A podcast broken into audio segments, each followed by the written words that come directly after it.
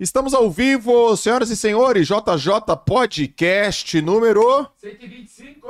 Ah, de novo, Medrada, 125? Ah, 125, Josão. 125. Não, senhor, cara. Toda hora você fala pra mim que é o podcast 125. Nunca passa de 125? É isso, Malu? Como assim o quê? Passado foi 124, Josão. Então, podcast número 125. Estamos ao vivo aqui no YouTube.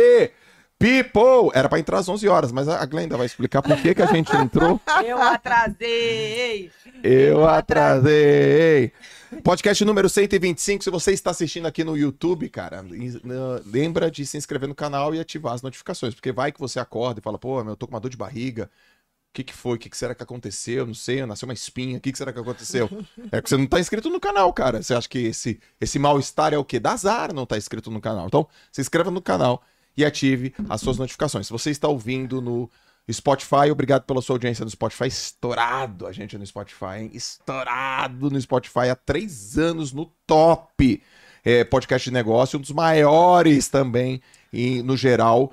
Então, muito obrigado. E se, aí no Spotify você tem que é, seguir a gente no Spotify. Gente, hoje é um dia super especial. E eu tô com um papelzinho aqui pra falar simplesmente do currículo dessas duas que eu tô recebendo aqui, ó. Primeira aqui que eu vou falar é Glenda. Glenda Kozlovski. O que eu fiz de errado? Kozlov. Mais de 20 anos na carreira, mais de 20 anos de carreira de jornalismo, cinco vezes campeã nacional e quatro vezes campeã mundial de bodyboarding. Muitas pessoas não sabem, mas essa mulher aqui, antes de ser esse fenômeno na- que ela foi na TV e é hoje na comunicação, ela foi fenômeno dentro d'água. Como é que fala? Moribug. Bodyboard. Moribug. Moribug é igual falar tênis de mesa, falar ping-pong. né? Morebug é marca. Eita. Tens um ponto aí. Cara, eu conheci a Glenda há muitos anos, arrebentando na Globo, apresentadora da Globo, cobriu diversos esportes, diversos eventos, apresentou o Esporte Espetacular durante. Muito... Quanto tempo de Esporte Espetacular, Glenda? 20 anos. 20 anos de Esporte Espetacular. Nossa Senhora, animal. Seis Olimpíadas Monstro. e duas Copas do Mundo. Não, duas não, mais. É, Mais? Copa do Mundo, deixa eu ver. É, Alemanha, é, 2006. África do Sul, é, Foi 2010. 2014 Brasil, 2018 Rússia e Catar. Cinco. cinco Copas do Mundo. Então tem que, até vamos atualizar aqui, ó. E também a gente tá recebendo a Virna. Então, assim, Virna, jogadora de vôlei, absoluta, incrível. Eu, eu peguei aqui, vai, vai confirmando se tá certo esses dados. Mas eu não aqui. sou boa de memória que nem a Glenda, não, viu? Ó, bronze eu nos Jogos Olímpicos. Covid, ajuda aí. Bronze nos Jogos Olímpicos de Atlanta. Sim. Bronze nos Jogos Olímpicos de Rússia. Não, Sydney. Sydney. 96 e 2000. Foi contra a Rússia que a gente perdeu. Aí tem uma, duas, três, quatro medalhas de campeonato mundial. Um, é, e não, Grand Prix. Grand Prix. Mundial a gente não tem ouro ainda. Isso, tem uma de prata em 94. Isso. E de Jogos Pan-Americanos, aí segura. É ouro em Winnipeg, é ouro em 94, que foi. Ah, não, não, sorry. É ouro. Winnipeg. Winnipeg. Aí de Grand Prix, Pri- Prix tem 94, 96, 98, 2004, um monte de medalha no vôlei. E aí tem uma coisa muito legal que eu lembro que o Bernardinho falou, o jeito que ele te viu a primeira vez. O, o quão esforçada você foi. Porque quando você chegou, É. Bernardinho, ô Bernardinho. eu falei assim, mas o sucesso é treinável, Bernardinho. Ele É. falou, cara, muito, porque se eu te falasse o jeito que eu vi a Virna pela primeira Só vez. palma assim, ó, ó. Descoordenada. Ele falou que você era descoordenada. pra caramba. Super, super. Mas eu, eu fui uma atleta operária. Eu treinava muito. Sabe formiguinha? Sim. Era eu, operária. Enquanto as meninas treinavam 5, eu treinava 10. Sim. E, eu, e eu me tornei uma grande jogadora graças ao Bernardinho, que me ajudou muito a comer farinha, comer rapadura, treinar, repetir, repetir. Nossa, ele falou muito isso aqui no meu podcast. Eu tenho muito carinho por Ele é ele. maravilhoso. É, e eu não sabia recepcionar. Quando eu ele assumiu a seleção brasileira feminina, naquela época, eu tinha sido cortada porque eu não sabia recepcionar. Eu tinha medo da bola. Eu tinha um trauma, assim, absurdo, absurdo. E aí o Bernardo falou assim: não existe medo, existe trabalho. Ah, Nós legal. vamos treinar todos os dias. E nós treinávamos sozinhos. A, a- seleção acabava, embora pro hotel, eu ficava com ele no ginásio. Ele colocava uma biruta. Biruta é tipo uma tabela de basquete. E ele, ele sacava, eu tinha que acertar a recepção ali. É super difícil, né? Sim. Aí eu falava, Bernardo, é, vamos negociar. Ele falou, não tem negociação, a bola tem que entrar para valer um ponto. São 10 bolas pra você acertar aqui dentro. Pode ser uma semana, um mês, dois meses, três meses. Joel, em quatro meses eu acertei as 10 bolas. E fomos para Bremen, na Alemanha. Não fui cortado, eu fiquei entre as 12. Eu era reserva, né, naquela seleção. Eu tava lutando para ficar entre as 12. E a Ana Moser, hoje atual ministra, ela era capitã e a líder da equipe. Ela rompeu o ligamento do joelho e eu tive que substituí-la. E naquele torneio eu ganhei a melhor recepção do mundo. Na hora que acabou, Que ano que era? aí ele forçou a amizade, cara. Foi 95, é. Foi um, foi um ano antes de, de, de Atlanta, é. Quando acabou aquele torneio, eu ganhei aquele prêmio, eu saí correndo, dei um selinho na boca dele. Eu falei, cara, muito obrigado por você acreditar em Sim. mim. Então, assim, eu tenho muitas histórias com o Bernardo e essa recepção mudou a chave da minha vida. Não só como jogadora, como mulher, como mãe, porque eu vi que na vida nada é impossível. A gente tem que treinar, praticar, repetir. Né, Kozlovski? É, não, eu sou muito fã dela, é exatamente isso. É, a Virna é assim, ela é assim com tudo, assim, tudo na vida dela é Sim. assim. Tudo que você chega e fala pra, assim, se eu chego pra ela e comento alguma coisa com ela assim, ai, Virna, isso aqui tá tão difícil. Que tá difícil o quê, gata? Vambora, gata, vai, vai, faz de novo, fala, que isso você sabe fazer, né, da da onde você tá- tira isso que é difícil. E eu acho que isso é uma, é uma coisa muito bacana do esporte, né? Não tem difícil. Tem o tamanho do tempo que você quer se dedicar para aquilo, o tamanho do tempo que você é, vai colocar naquela situação, naquela atividade, naquilo que você está fazendo, e refazer, e repetir, fazer de novo, de novo, de novo, de novo. No esporte não tem o que é difícil. No esporte não tem impossível. Né? Você pode até não conseguir, você pode passar uma vida inteira sem conseguir mas o seu assim a sua cabeça, a sua mentalidade, o seu mindset é que nunca é impossível. Sim. E assim, eu já vi muita mu- muita gente que não tinha de, de menos talento, mas Se de muita destacar mais dedicação Do que o talentoso. se né? destacar mais do que aquele super talentoso que você olha e fala assim: nossa, olha esse cara, perfeito, essa garota, ela é perfeita. Mas aí no desenvolver, no caminhar, né, da, da trilha ali, da, da estrada, não se dedicou tanto quanto poderia ter se dedicado por conta do ser muito boa naquilo, né? Eu tenho um monte E de... é uma pegadinha também. Eu tenho um monte de pergunta pra, você, pra fazer pra vocês, tá? E, E é tudo assim, ó. É, é vai assim, ó. Pá, pá, pá, pá, entendeu? Antes, olha só, eu tô vendo que as pessoas estão entrando aqui, tô vendo vários nomes. Menina, que coisa um beijo isso pra todos vocês que estão chegando aqui e participando junto com a gente. A Jéssica Oliveira, um beijo, turma da pesada. Beijão. Vai comentando aí, pessoal, tá? Eu adoro, eu adoro conversar com vocês, Ai, que tá? legal, gente. Vai Ei, comentando. o babado aqui é grande, viu? É. Esse escritório desse cara é um espetáculo. Ah, e outra, faz o seguinte, pega o link Ah. do YouTube E passa aí geral, né? e manda nos grupos. Fala, vem assistir Glenda, vem assistir, vem ouvir aqui a Virna, um bate-papo.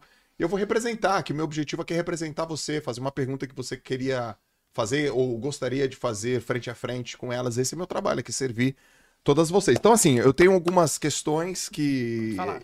E ela é assim, é tudo pontuda, tá?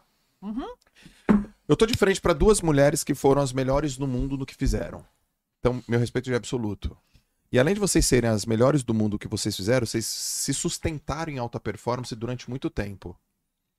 O que, que é mais difícil? Chegar em alta ou se sustentar em alta? E, para chegar na alta, quem é o maior adversário? Para se sustentar na alta, quem é o maior adversário? Eita!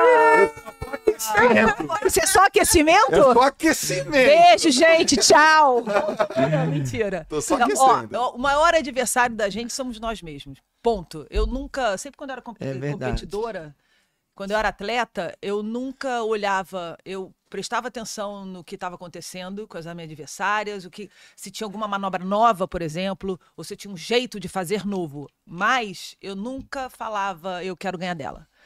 Ou então toda vez que eu perdia, né, assim, eu nunca olhava pro pro lugar mais alto do pódio e falava assim, eu quero o lugar dela. Não, eu olhava e falava assim, o que que eu deixei de fazer que me colocou aqui no- na segunda colocação ou na terceira colocação e não na primeira? O que que eu deixei de fazer? Aonde eu, o que que eu, eu faltei quando? É, quando, de que forma eu posso fazer diferente para que no próximo, eu, em vez de estar aqui no segundo, eu esteja no primeiro, não no lugar de outrem. Eu nunca quis o lugar de outrem. E na minha carreira também foi assim. Depois que eu fui para o jornalismo, eu sempre pensei nisso também. Eu nunca quis o lugar de alguém. Eu nunca olhei para um programa e falei assim, ah, eu quero o lugar dessa pessoa. Não. Eu sempre olhei, o que, que eu tenho que fazer hoje? Qual é a minha pauta de hoje? Com quem eu vou? Eu vou entrevistar quem? Se eu ficar na redação, se eu não for para a rua, o que, que eu posso fazer dentro da redação para aprimorar o que eu preciso aprimorar? Então eu sempre me perguntei, eu sempre me preocupei comigo e não com os outros. Então todo o meu trabalho, assim, o que, que eu posso fazer hoje, nesse momento, que possa me ajudar a melhorar?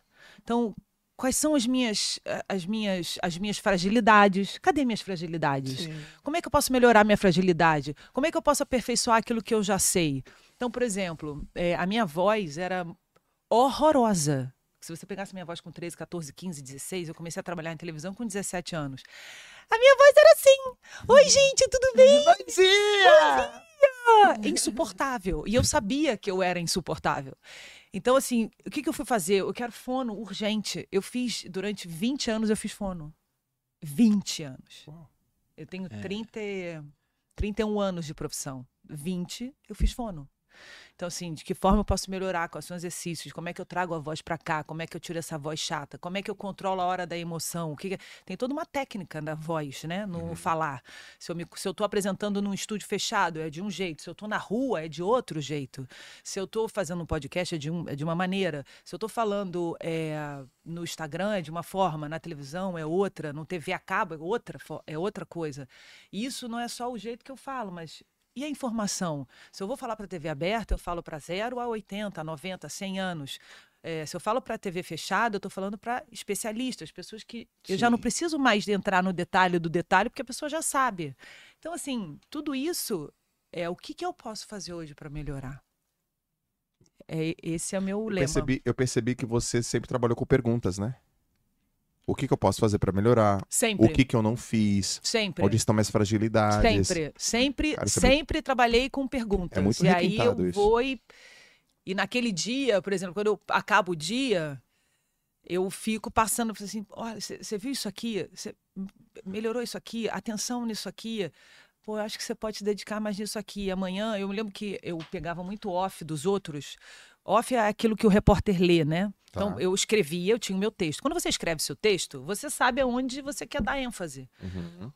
É- onde você quer chamar atenção, onde você quer emocionar, onde você quer. é, é, enfim, você conhece o seu texto, você conhece o seu jeito. Agora, quando você pega o que os outros escreveram, Hum. como é que você lê isso? É. Porque, assim, quando, quando eu sou. Eu, eu, como repórter, eu escrevo meu texto. Quando eu apresento, às vezes tem texto de outras pessoas.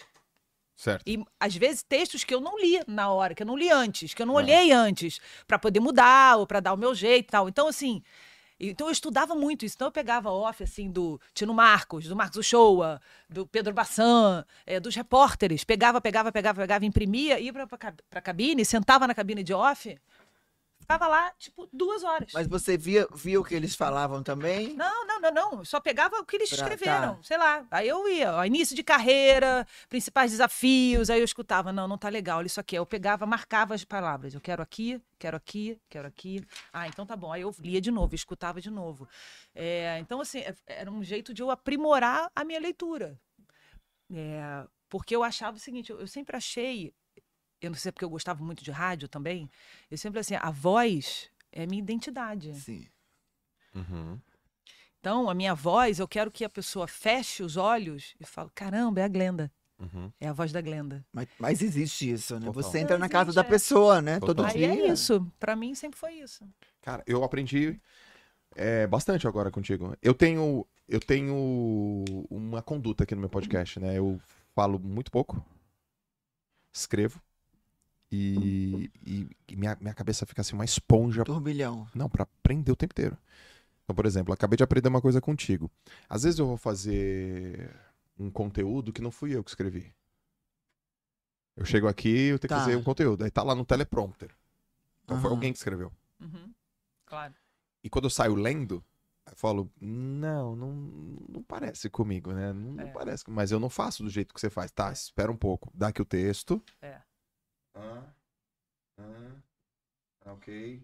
ênfase nisso, ênfase naquilo, deixa eu mudar. Eu curti esse jeito. É. Que às vezes, ou eu leio uma coisa que não fui eu que escrevi, ou eu mudo ela inteira. É porque é o seguinte, quando é o pré, quando você tá antes, pré, você, você teve tempo de pegar o texto e ver.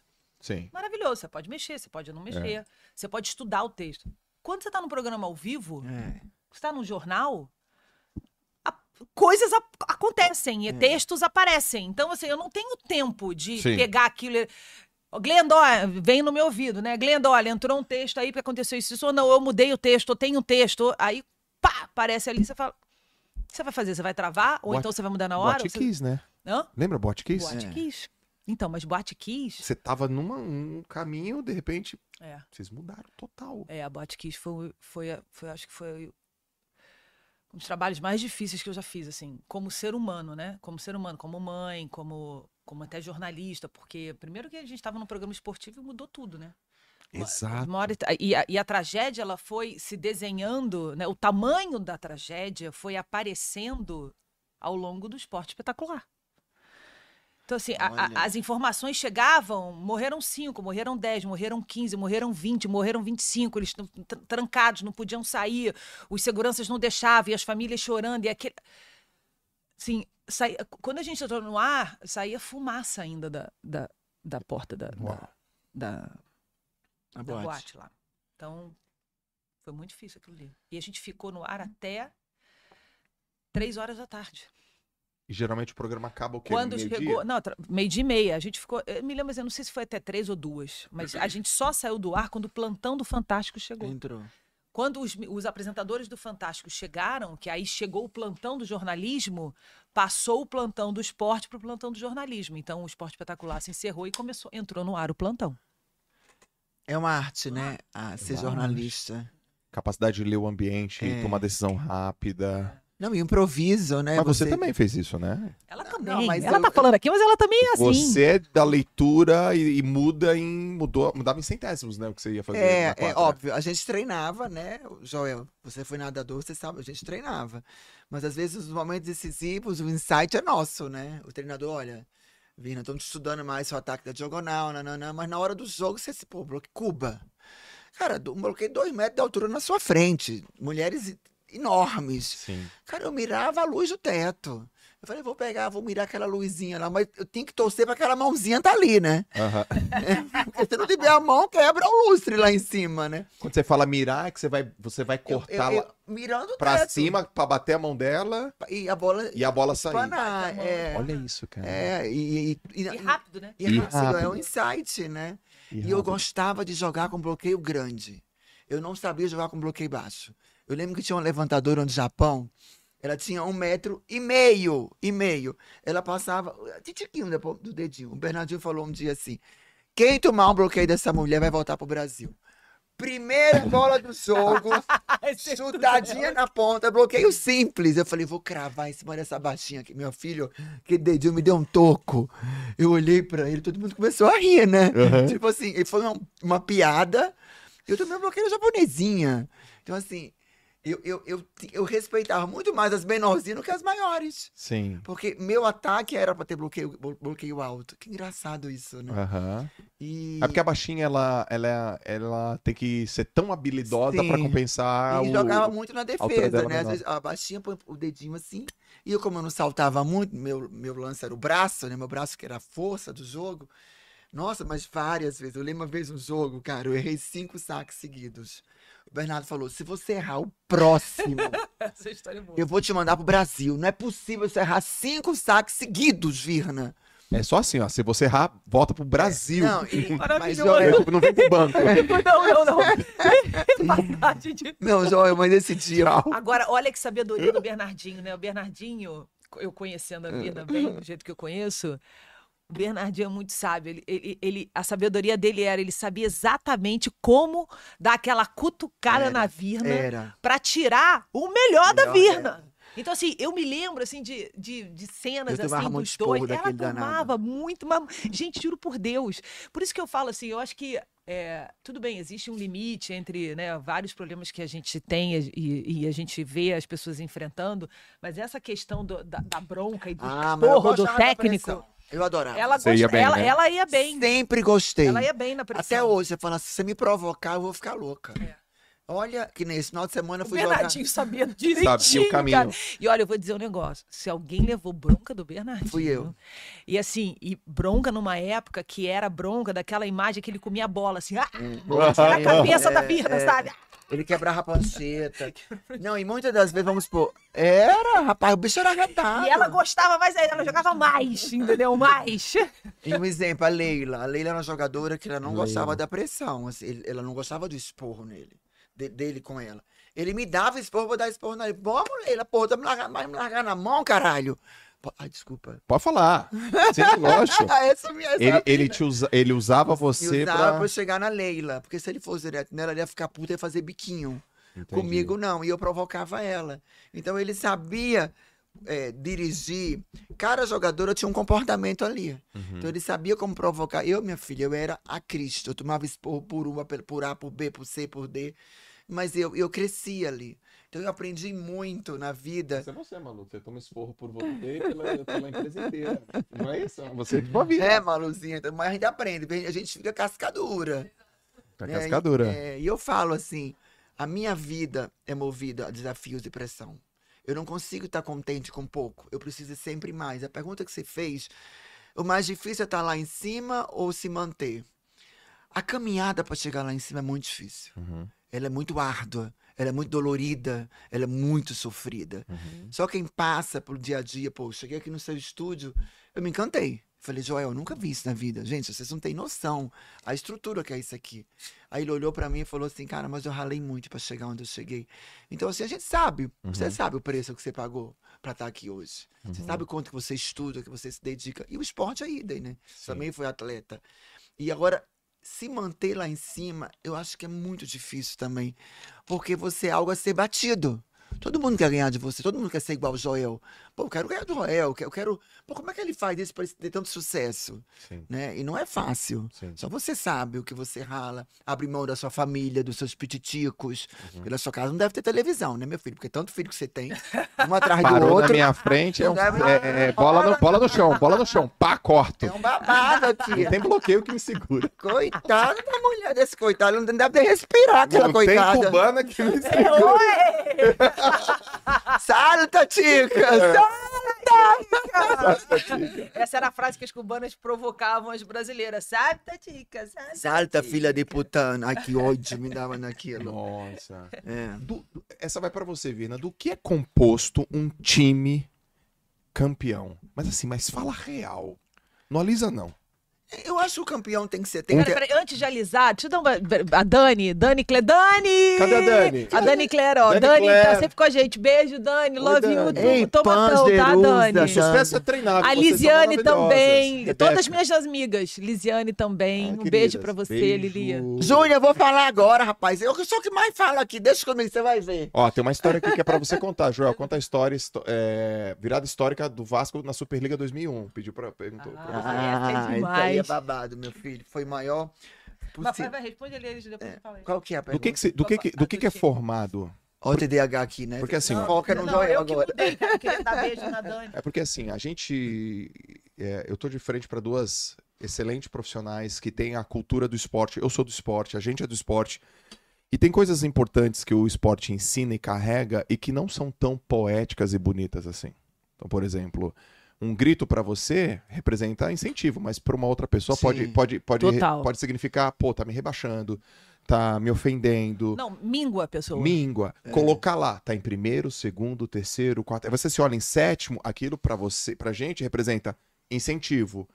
Colocar isso pra uma outra pessoa pode, pô, você tá me expondo, por que que você É. tá falando que eu tô em Mas sétimo esse é o lugar? segredo do grande líder, né? É. Saber lidar com isso. Saber lidar com isso. Então, um time campeão é formado de que tipo de gente, pessoas? É, Sei lá, tem um rebelde, tem um soldado, tem aquele que Sim. apazigua, tem um treinador.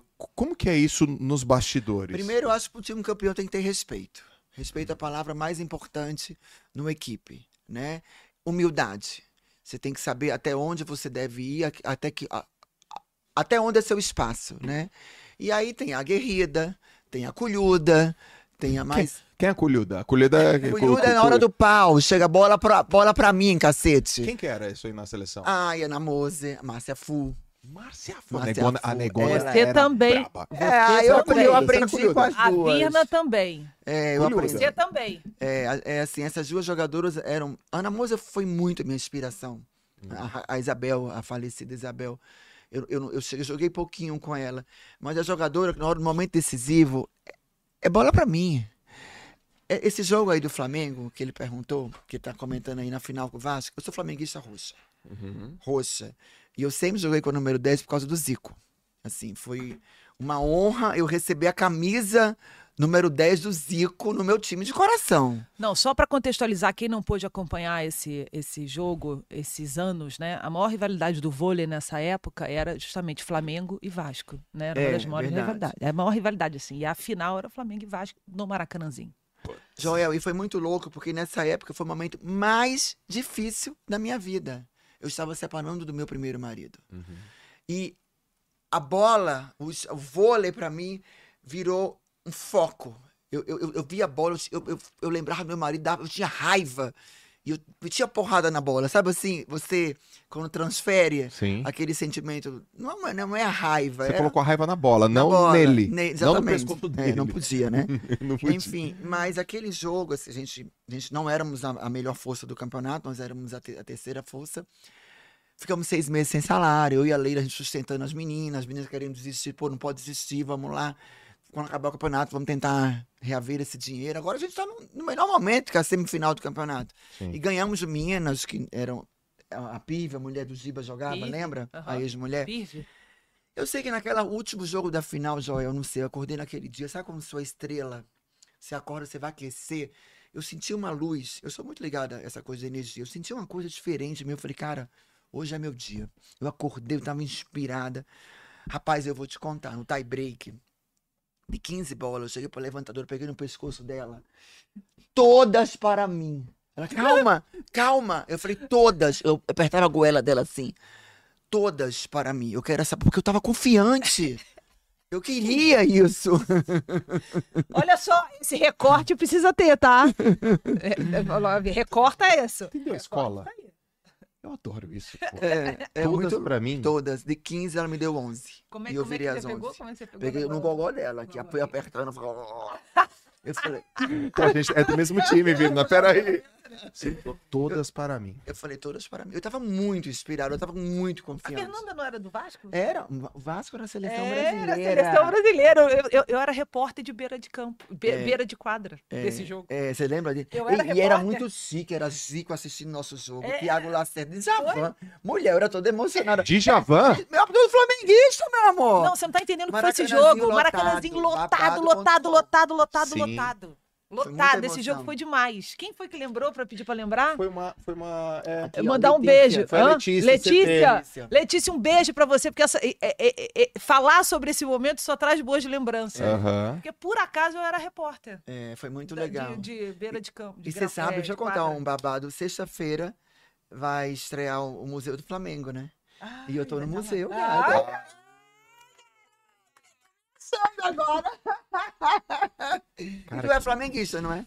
Eu sou tudo. Não, não, fala a verdade. Não, ó, eu gosto. Aquela camiseta ali vermelha e preta é o que, sua? É do Diego, que jogou no Flamengo. E, então. Não, eu, mas sou tu, do- tu é flamenguista. Lá no Rio eu sou Não, Flamengo, Não minta não, minta eu sou corintiano Sim, tudo bem, aqui em São Paulo. e lá é Flamengo. É, então Tá, tá também, bom. torcidas Então, irmãs. gente tá- Irmãs, né? Agora, torcidas irmãs. agora a gente tá mais amiga dele, né? Porque ele é É, flamenguista. né? flamenguista, a gente fica mais. É, né? É, é, flamenguista a gente fica mais amigo. É, é. Também não, não sendo Nem, flamenguista não é nem perfeito. enviesado, né? então, então no, ti- num time tem a Me conta mais, Não, assim, é assim. Do que compôs? Você falou da guerrida, da colhuda. É, a equilibrada, que, a, que, a, que não vou dar um exemplo. Aquela seleção de 96, nós tínhamos um time. A Márcia Fu, que era colhuda. É, brigava com todo mundo, ia pro pau. A Ana Flávia era, era capitã, era o equilíbrio, Uhum. sabe? Ela dava a serenidade pro time. A Fernanda é uma artista. Ela brincava né? de jogar voleibol. Ela brincava. É, Tanto que o Bernardinho né? se apaixonou por ela porque ela é muito craque. verdade, não vou mentir, é Ela verdade. é muito habilidosa, né? Aí a Ida era uma, era uma craquinha de um Ida. metro e meio, jogava Ida. muito. Muito. Então, tipo assim, a Ilma era, era, foi a primeira jogadora a inovar o ataque do fundo. Que nunca na história do voleibol feminino tinha aquele ataque do fundo. Uhum, E o Brasil foi pioneiro nisso. uhum. E aí de- depois todo mundo começou a copiar.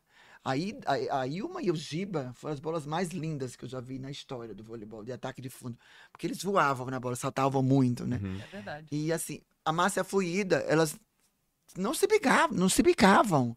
Mas na hora que entrava na quadra, meu filho, ninguém queria saber. As indiferenças ficavam ali pra fora. Ó, isso é muito legal. ali a né? gente queria ganhar. Isso é importante. Queria ganhar e esquece A gente os queria ganhar. Esquece os problemas. E na época, A gente queria lembro, ganhar.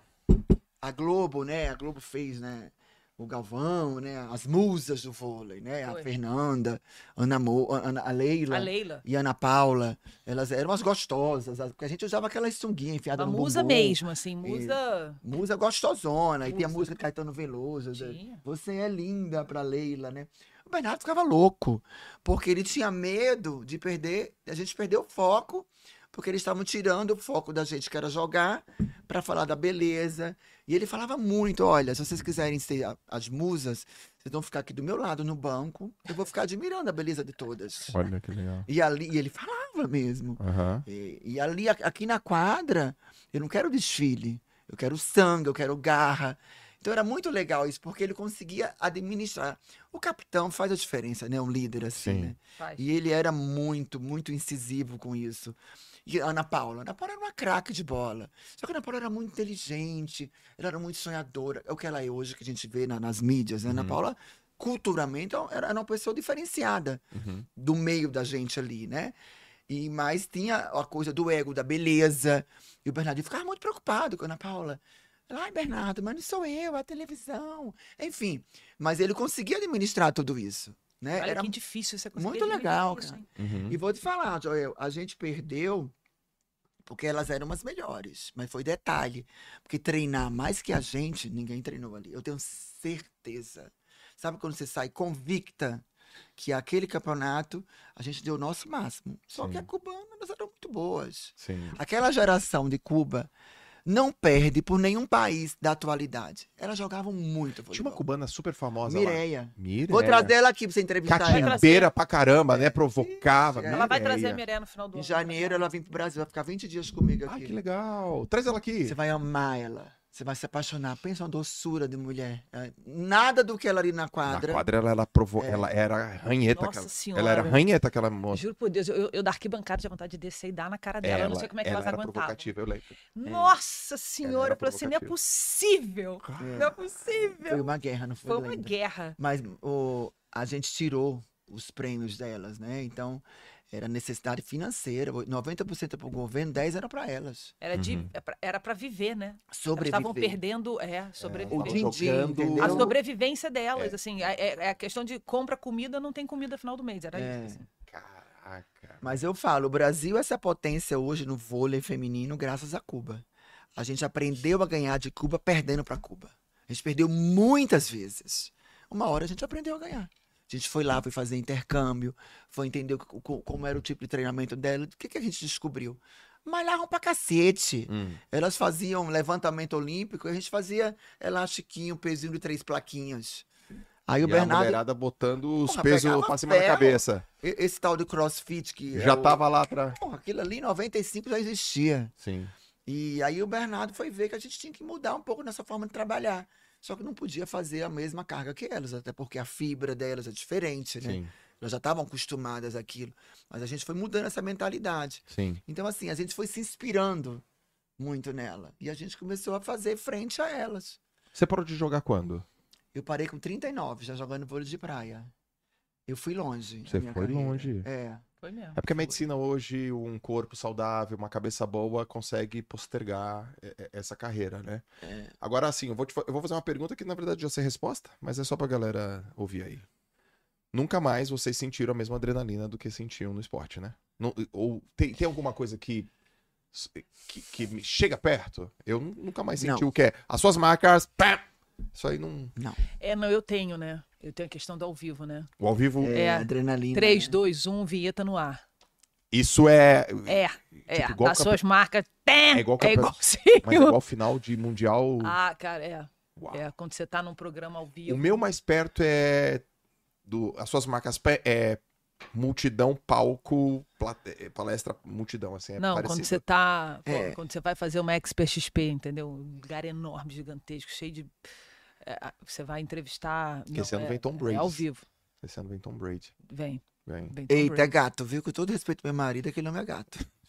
Ô, Jesus amado. até eu a acho mulherada deve estar tudo passando mal. Engraçado, sabia? Até eu eu acho. não achei ele tão gato Ah, mas assim, ele é cara. Tom Brady, cara. Que, ele podia ser. que- Podia ter uma cicatriz na cara dele. Aí, ó, o negócio daquilo ali, não acha gato, não? Juro, não, juro pra você, eu não achei ela essa, essa coisa assim, maravilhosa. Deus grego. Ah, tem, gente, tem uma mais bonita aí.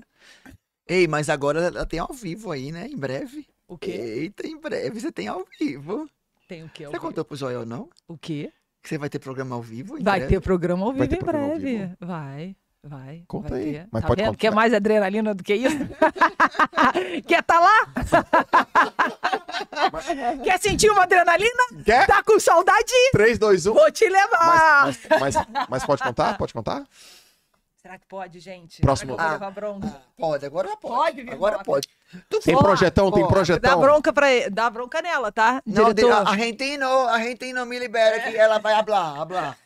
É, a Culhuda falou, todas as bolas comigo. Então ela banca. A Virna banca. Ó, levantei. Corta aí. eu bloqueio. Não, o Gel já disse que, ó, nem- nenhum bloqueio para ele. Passa todas as bolas. Eu, eu furo o bloco. Eu furo o bloco. eu furo. Muito bom. Não, mas é. Não, tem aí, né? É, eu- Conta de- aí. Depois de. Depois de 30, sei lá, 31 a 32 anos de esporte, eu saí do esporte. É, fui pro entretenimento, quer dizer, entretenimento é uma. É um, é um programa que a Band vai lançar, né? Tá preparando esse programa. É, sou eu e o Zeca Camargo, os, legal. apresentadores, uma equipe bem grande. Ah, a gente está desenhando com muito carinho. E a gente estreia, já tem data para estrear. Tô com medo se eu posso dizer ou não.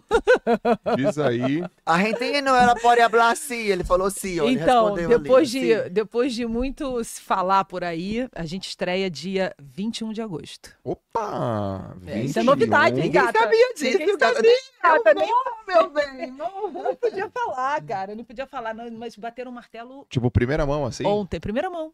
É tipo, 21 de agosto, melhor da noite, no ar, na tela da Band, ao vivo, de segunda a sexta, de 8 e meia da noite às 10 horas. Estaremos esperando por você. Qual que é o nome? Melhor da Entretenimento, noite? melhor da noite. Entretenimento com jornalismo, esporte, é, muita coisa boa.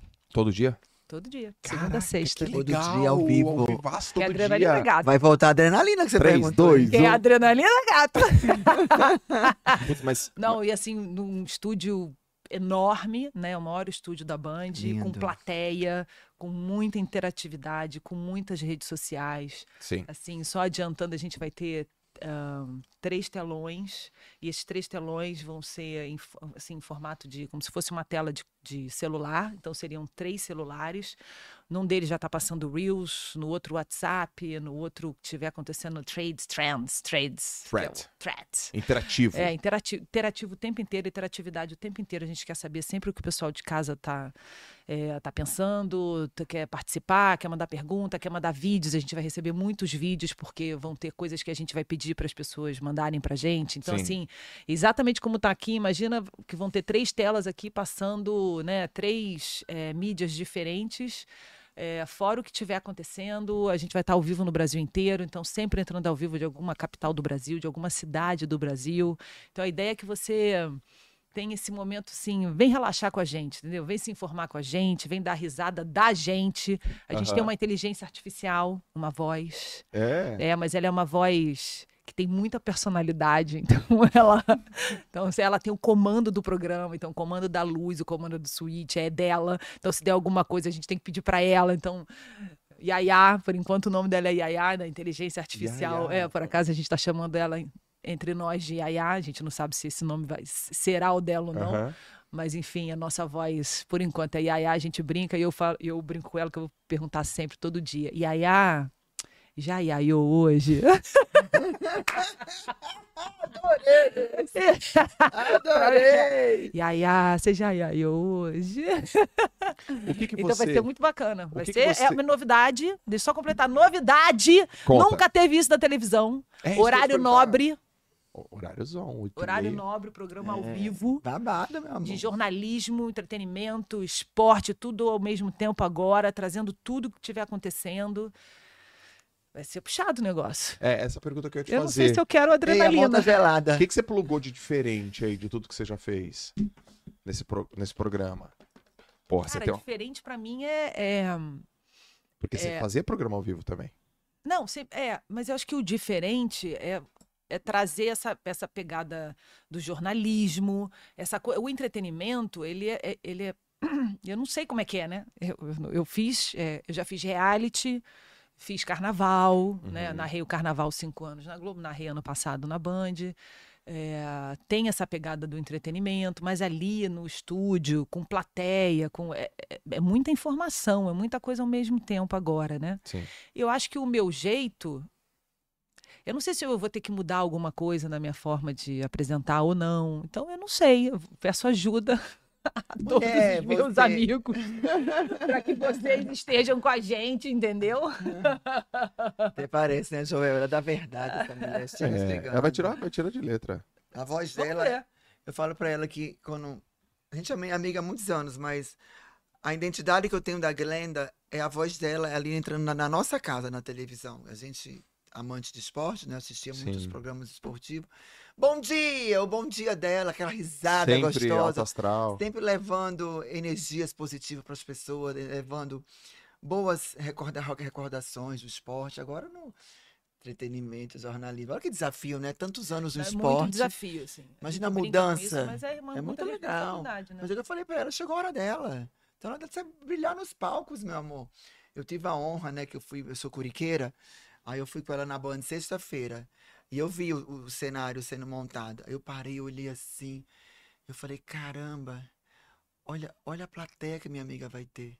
Mas o amor Ela, dela. ela, assim, ela foi a única pessoa que entrou lá no estúdio para ver. É. o estúdio tá É que eu tá trabalhei obra, na né? Band ali, né? E aí eu- ela foi lá e, e aí ela entrou e eu fiquei olhando pra cara dela, assim, eu assustada, olhando pro chão. E ela olhando aquilo tudo, ela olhava pra mim, É. né? Aí eu falei, amiga, depois, né? Eu esperei no dia seguinte, eu não quis falar na hora porque eu fiquei muito emocionada. Aí eu mandei um áudio pra ela, eu falei, Nossa, um dos caramba. áudios mais lindos que eu já recebi na minha vida. É, eu falei, olha, Lindo. eu entrei naquele estúdio, eu falei, poxa, isso é mais que merecimento, Hum. né? Isso é um presente divino. Eu acho tudo na vida que a gente faz o bem, quando a gente trabalha, quando a gente tem, tem uma, uma idoneidade, um caráter, levar sempre coisas boas pra pessoa, papai do céu dá. E quando eu, eu vi aquela, aquela plateia ali que, que vai acontecer, né? Que é tudo, tudo montando ainda. Eu falei, caramba, ela vai levar tanto amor para as pessoas, né? Ela vai deixar tantos le- legados positivos. Eu falei, você merece. Eu mandei um áudio para ela chorando, Foi, porque foi eu fiquei muito emocionada com aquilo.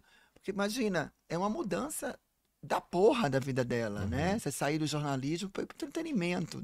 Jornalismo esportivo também vai falar sobre esporte, né? Também, Mas- vai ter esporte também. Poxa, mas quantos anos?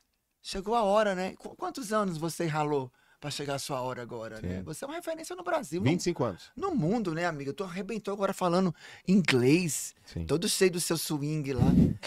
é muito legal isso, cara. É, legal mesmo. É muito legal. Eu, É. eu acho, falo assim, eu sempre falo para meus filhos, para amigos, faça o bem e não veja quem.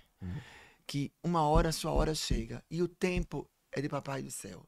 O tempo é sempre dele. A gente, se a gente se preparar, treinar, estudar, estiver pronto, a hora chega. Porque você é do bem. Você faz o bem, você vai ter o retorno. Né? E eu falo isso muito para ela. Eu fiquei muito emocionada, de verdade. Eu mandei um áudio assim para ela. áudio. Assim, porque a gente tem uma, uma amizade de muitos anos Sim. aí. E a gente uma torce pra outra, né? Que é uma Sim. irmandade. isso. Eu liguei pra ela de manhã, porque foi cedo. A gente começa a falar cedo, né, gente? Que é da manhã, né? 5 e meia da manhã a gente já tá lá Já no tricote. e aí eu escutei, né, vi a, a- a mensagem, ai, Virnoca, Virnoca. plá. Aí peguei, aí a- o áudio foi vindo, e eu de lá, Virnoca, eu tô em prantos, Virnoca. que porra de áudio é esse? Verdade. Aí chorava daqui, chorava de lá. Aí eu fui na missa, acendi uma velhinha pra Foi na você. Foi. Papai do Céu que Foi. abençoe, né? É. Porque as coisas boas vão acontecer, né? Amém. Depois que, depois que a gente recebe é um endosso, um feedback como esse de um amigo, a coisa muda, né? Confiança, É. a incerteza perde um pouco a força. É, Às, vezes, às vezes a gente precisa de uma confirmação de uma pessoa que tá do lado.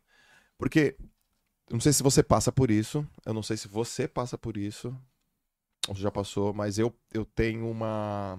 Olha que louco que eu vou falar aqui. Eu tenho um síndrome do impostor. Eu também. tô. Você tem, né? Meu amor, eu sou impostora inteira. É, eu tenho. Então o cara fala assim, ó. Você tá precisando de impostora? Pode me chamar.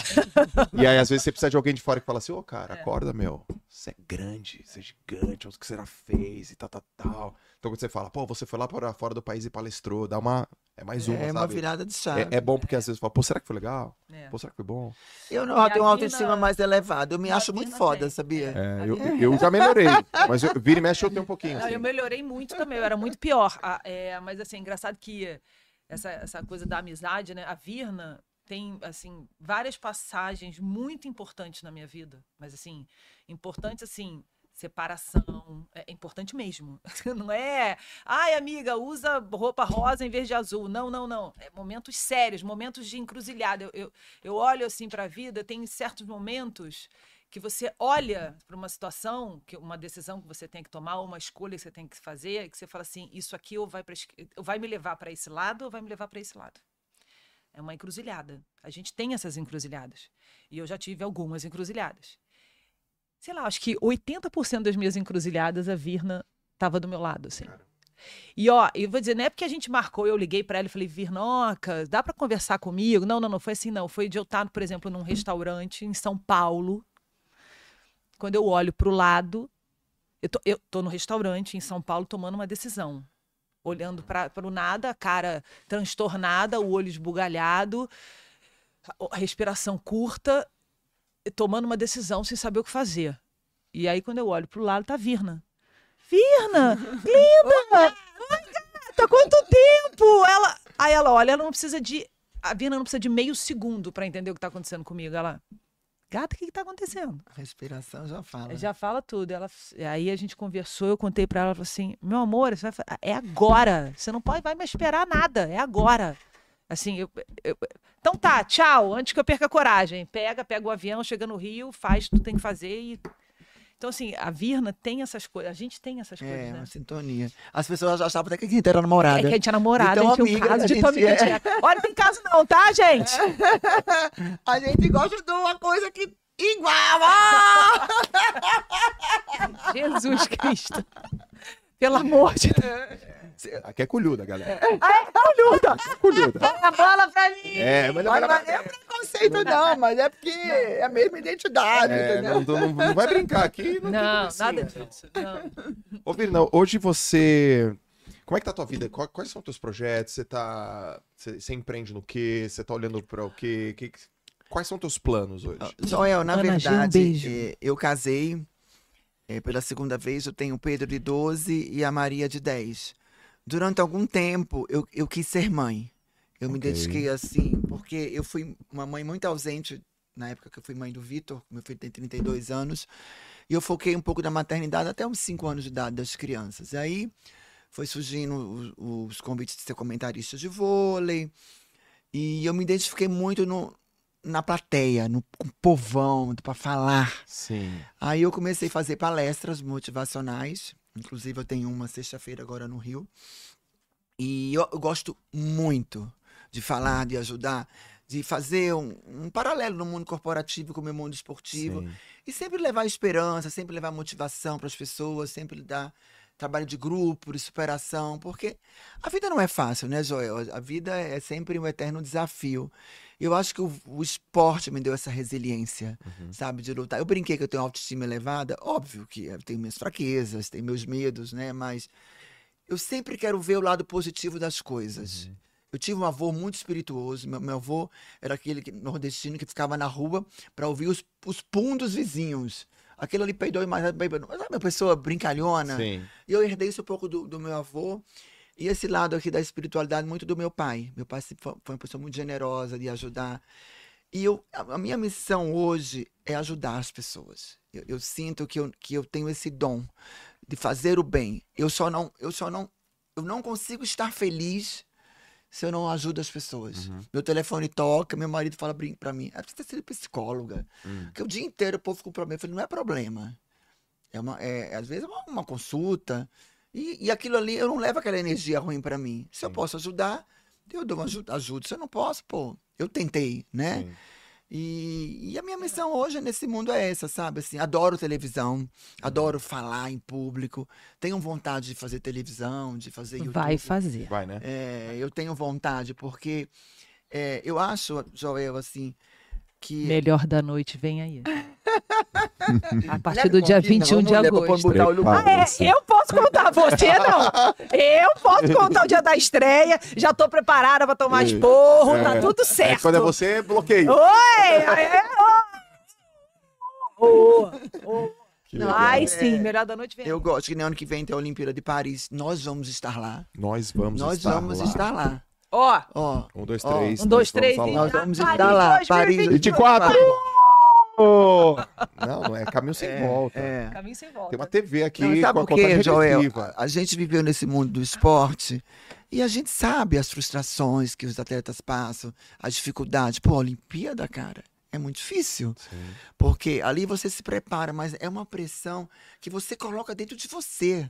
Às vezes o mundo tá, tá te assistindo e você tá tão preocupado na sua performance, na, na, sua, na sua melhor, melhor tempo, no melhor. Que às vezes aquele, aquele emocional te atrapalha. Uhum. E como eu já participei de três Olimpíadas, cada uma foi uma história diferente, né? E eu, eu lembro que a minha estreia era Quênia. As meninas não sabiam sacar. Meu xixi caía pim, pim, pim, pim, de nervoso, sabe?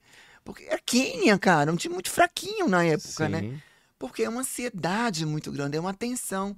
Então, acho que a gente que foi atleta, a gente pode deixar um, um legado ali para os atletas. Mas você, com essa experiência que você tem aí, o cara é foda, né, Você tem que gente? ser coach, né, gente? É Eu coach. quero- Você tem que Não, formar e eu essa me inspiro galera lá. nele, né? Eu- Você, tem que estar no time Brasil. tá Você, ali. aliás, vocês dois precisam estar no time é, Brasil. levar coisas boas. Vambora, Levar tô coisa pronto. boa. Quero. Atenção, time Nós Brasil, vamos. Comitê Olímpico do Brasil. Nós vamos pra. Mas era muito boa, né?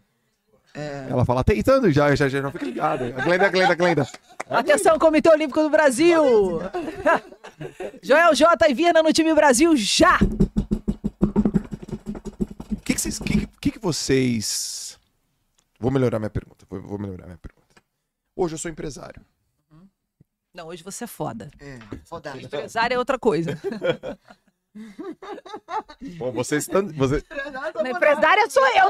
Ela também.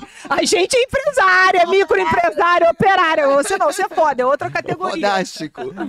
Eu vou aceitar, né? Eu tô trabalhando minha, minha, minha Isso, síndrome do impostor. aceita, isso, aceita, aceita, Aceita. Eu também tô, aceita, aceita. Tem um meme de um japonesinho. Já viu isso? Que ele quer estudar e aí ele não na prova, aí ele pega o livro e faz assim, ó. Hein? Esse meme do japonesinho é muito bom. Pelo amor de Deus, entra, cara. Hoje, como empresário, é, e sei como que, os- que o negócio funciona, o business funciona, eu entendo de uma nova perspectiva porque que alguns empresários não investem no esporte do jeito que eu achava quando eu era atleta que tinha que ser investido. Sim. Hoje eu sei. Quando eu era atleta, Uhum. eu falo assim, pô, meu, eu tô Ah, aqui que bom. batalhando. Pô, tô aqui batalhando, cara. Me, me, me, me dá mil reais aí pra comprar, sei lá, uma maltodextrina, sabe? Dá mil reais aí pra, por mês pra me ajudar. Eu tô falando mil reais porque é a, é a realidade do Comprar Brasil. touca, ó. É, é a realidade do Brasil. Pé de pato melhor. Eu não ia né? no grande empresário, eu nem conhecia o grande empresário. Eu ia no empresário local da Baixada Santista, que eu sou de Santos, o cara da padaria, da padoca, né? E ele olhava, pô, Joel, eu vejo que você anda aqui todo dia, passa de bicicleta pra ir pra piscina e tal. Eu falava, pô, me ajuda, me ajuda. E aí, faz um currículo. Aí eu fazia um currículo. E aí ele me perguntava, tá, quais são as competições que você vai participar? Eu, eu mostrava. E era muito difícil. Muito difícil. E eu não entendia porque era difícil. Uhum. Em muitos casos eu achava que era desdém do cara. Hoje, como empresário, eu sei por que, que é difícil. Porque o empresário que reserva, por exemplo, um budget de marketing Uhum. para investir em iniciativas de marketing e uma delas pode ser um apoio esportivo, Uhum. minimamente ele quer saber o retorno sobre o investimento. Sim. Porque ele precisa, ele precisa justificar. Ele A precisa, ju- saída daquele ele jeito. precisa justificar a saída daquele dinheiro. Então, turma, então você tem uma empresa e você faz a gestão dessa empresa e você sabe que essa empresa ela tem que colocar insumos em coisas que minimamente tragam retorno. Então você pega um budget, um budget de marketing, você coloca numa marca, essa marca, ou nesse, nesse asset, ou nesse ativo para ele te trazer alguma coisa. E o esporte é um deles. Só que tem um problema. Não, agora melhorou, né, as, mi- com as redes sociais, mas não tinha, não tinha exposição. Tá, eu vou colocar você, vou colocar meu logo na sua camiseta e a minha camiseta com a minha marca vai ser mostrada para quem, em que lugar, em qual plataforma. E quando ele fazia a conta do trade-off, ele falava assim: "Puxa, meu, não tá sobrando para mim budget de marketing, você tá querendo um pedacinho disso, e desse, esse- se, eu, se eu tiro esse pedacinho e coloco para você, esse pedacinho que eu não coloco aqui que eu sei que tem retorno e fica esse nível de complexidade, entendeu? Hoje eu entendo. Então, hoje, como empresário, eu sei que muitos dos esportes eu vou incentivar e já incentivo porque eu amo esporte e porque aqueles Sim. meninos precisam, sem ficar esperando que aqueles tenha, gere muita exposição. Uhum. Algumas, agora tem alguns, alguns esportistas que trazem muita exposição, Sim. né? Mas hoje, esportistas que trazem muita exposição têm um viés, porque eles são bons e a, a mídia vem atrás dele, e outros porque tem mídia própria. É. Pepe Gonçalves, da canoagem. O cara tem mídia própria. É. E às vezes ele nem ganha. Mas como ele tem mídia própria, ele conta, viu, gente? Poxa vida, não consegui vencer. é, batalhei, treinei, mas infelizmente eu não consegui vencer. Quero agradecer aqui os meus patrocinadores que apoiaram, estão comigo mesmo. Eu, Acreditaram em mim. né, me ajudaram. Só que o cara tem uma mídia própria, então expõe até na perda, né? Até no fracasso isso. A minha pergunta para vocês é: como que vocês enxergam hoje o incentivo esportivo, né?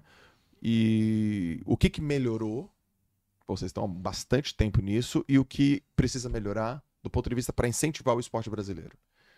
O que que melhorou Vamos lá. e o Bom, que que Já precisa melhorou muito. pode melhorar? Eu acho que já melhorou muito. Eu acho até com essa questão das redes sociais aí, falando de- dos atletas, né? A É. visão dos atletas.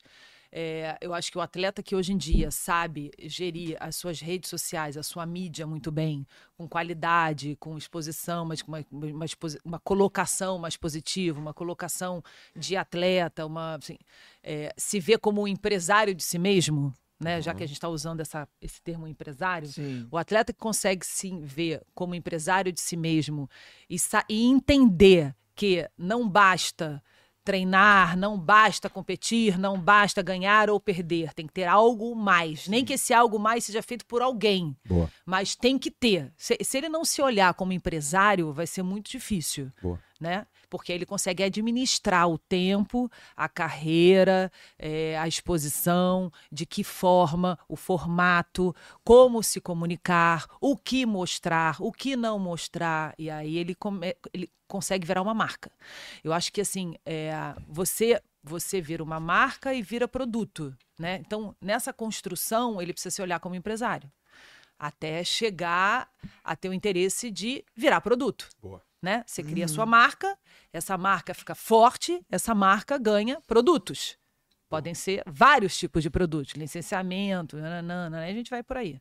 Eu, eu olho para o atleta, sim, já melhorou muito. Muito. Eu acho que, principalmente os atletas mais novos, é, e aí eu trago muito o exemplo assim é, da Red Bull, né? Eu acho que a Red Bull ela conseguiu trazer é, um pouco de da maneira como se faz isso, como se constrói isso, entendeu? como é Sim, que sim.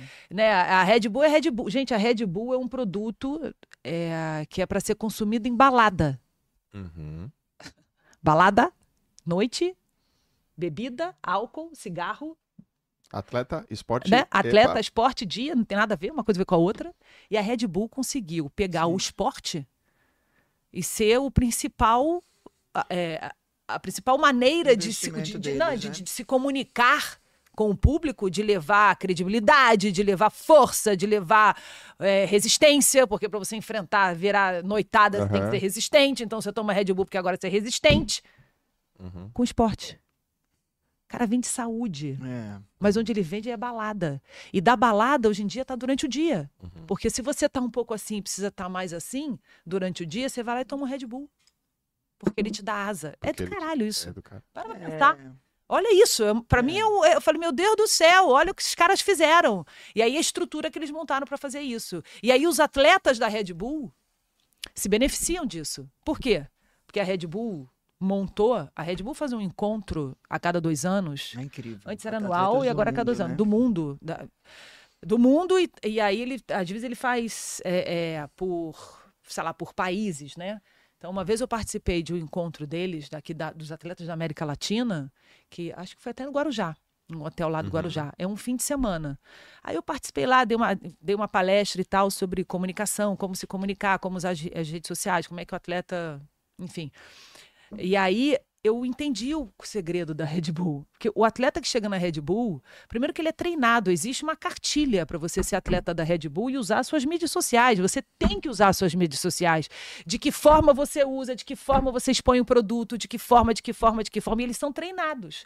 Então, assim, imagina todos os atletas com uma cartilha dessa, todos os atletas sendo treinados para isso. É uma superpotência. Por que, que você olha para Letícia Buffoni, que é skatista, é, é, enfim, foi para a Olimpíada, é, um, né, um grande nome do skate mundial.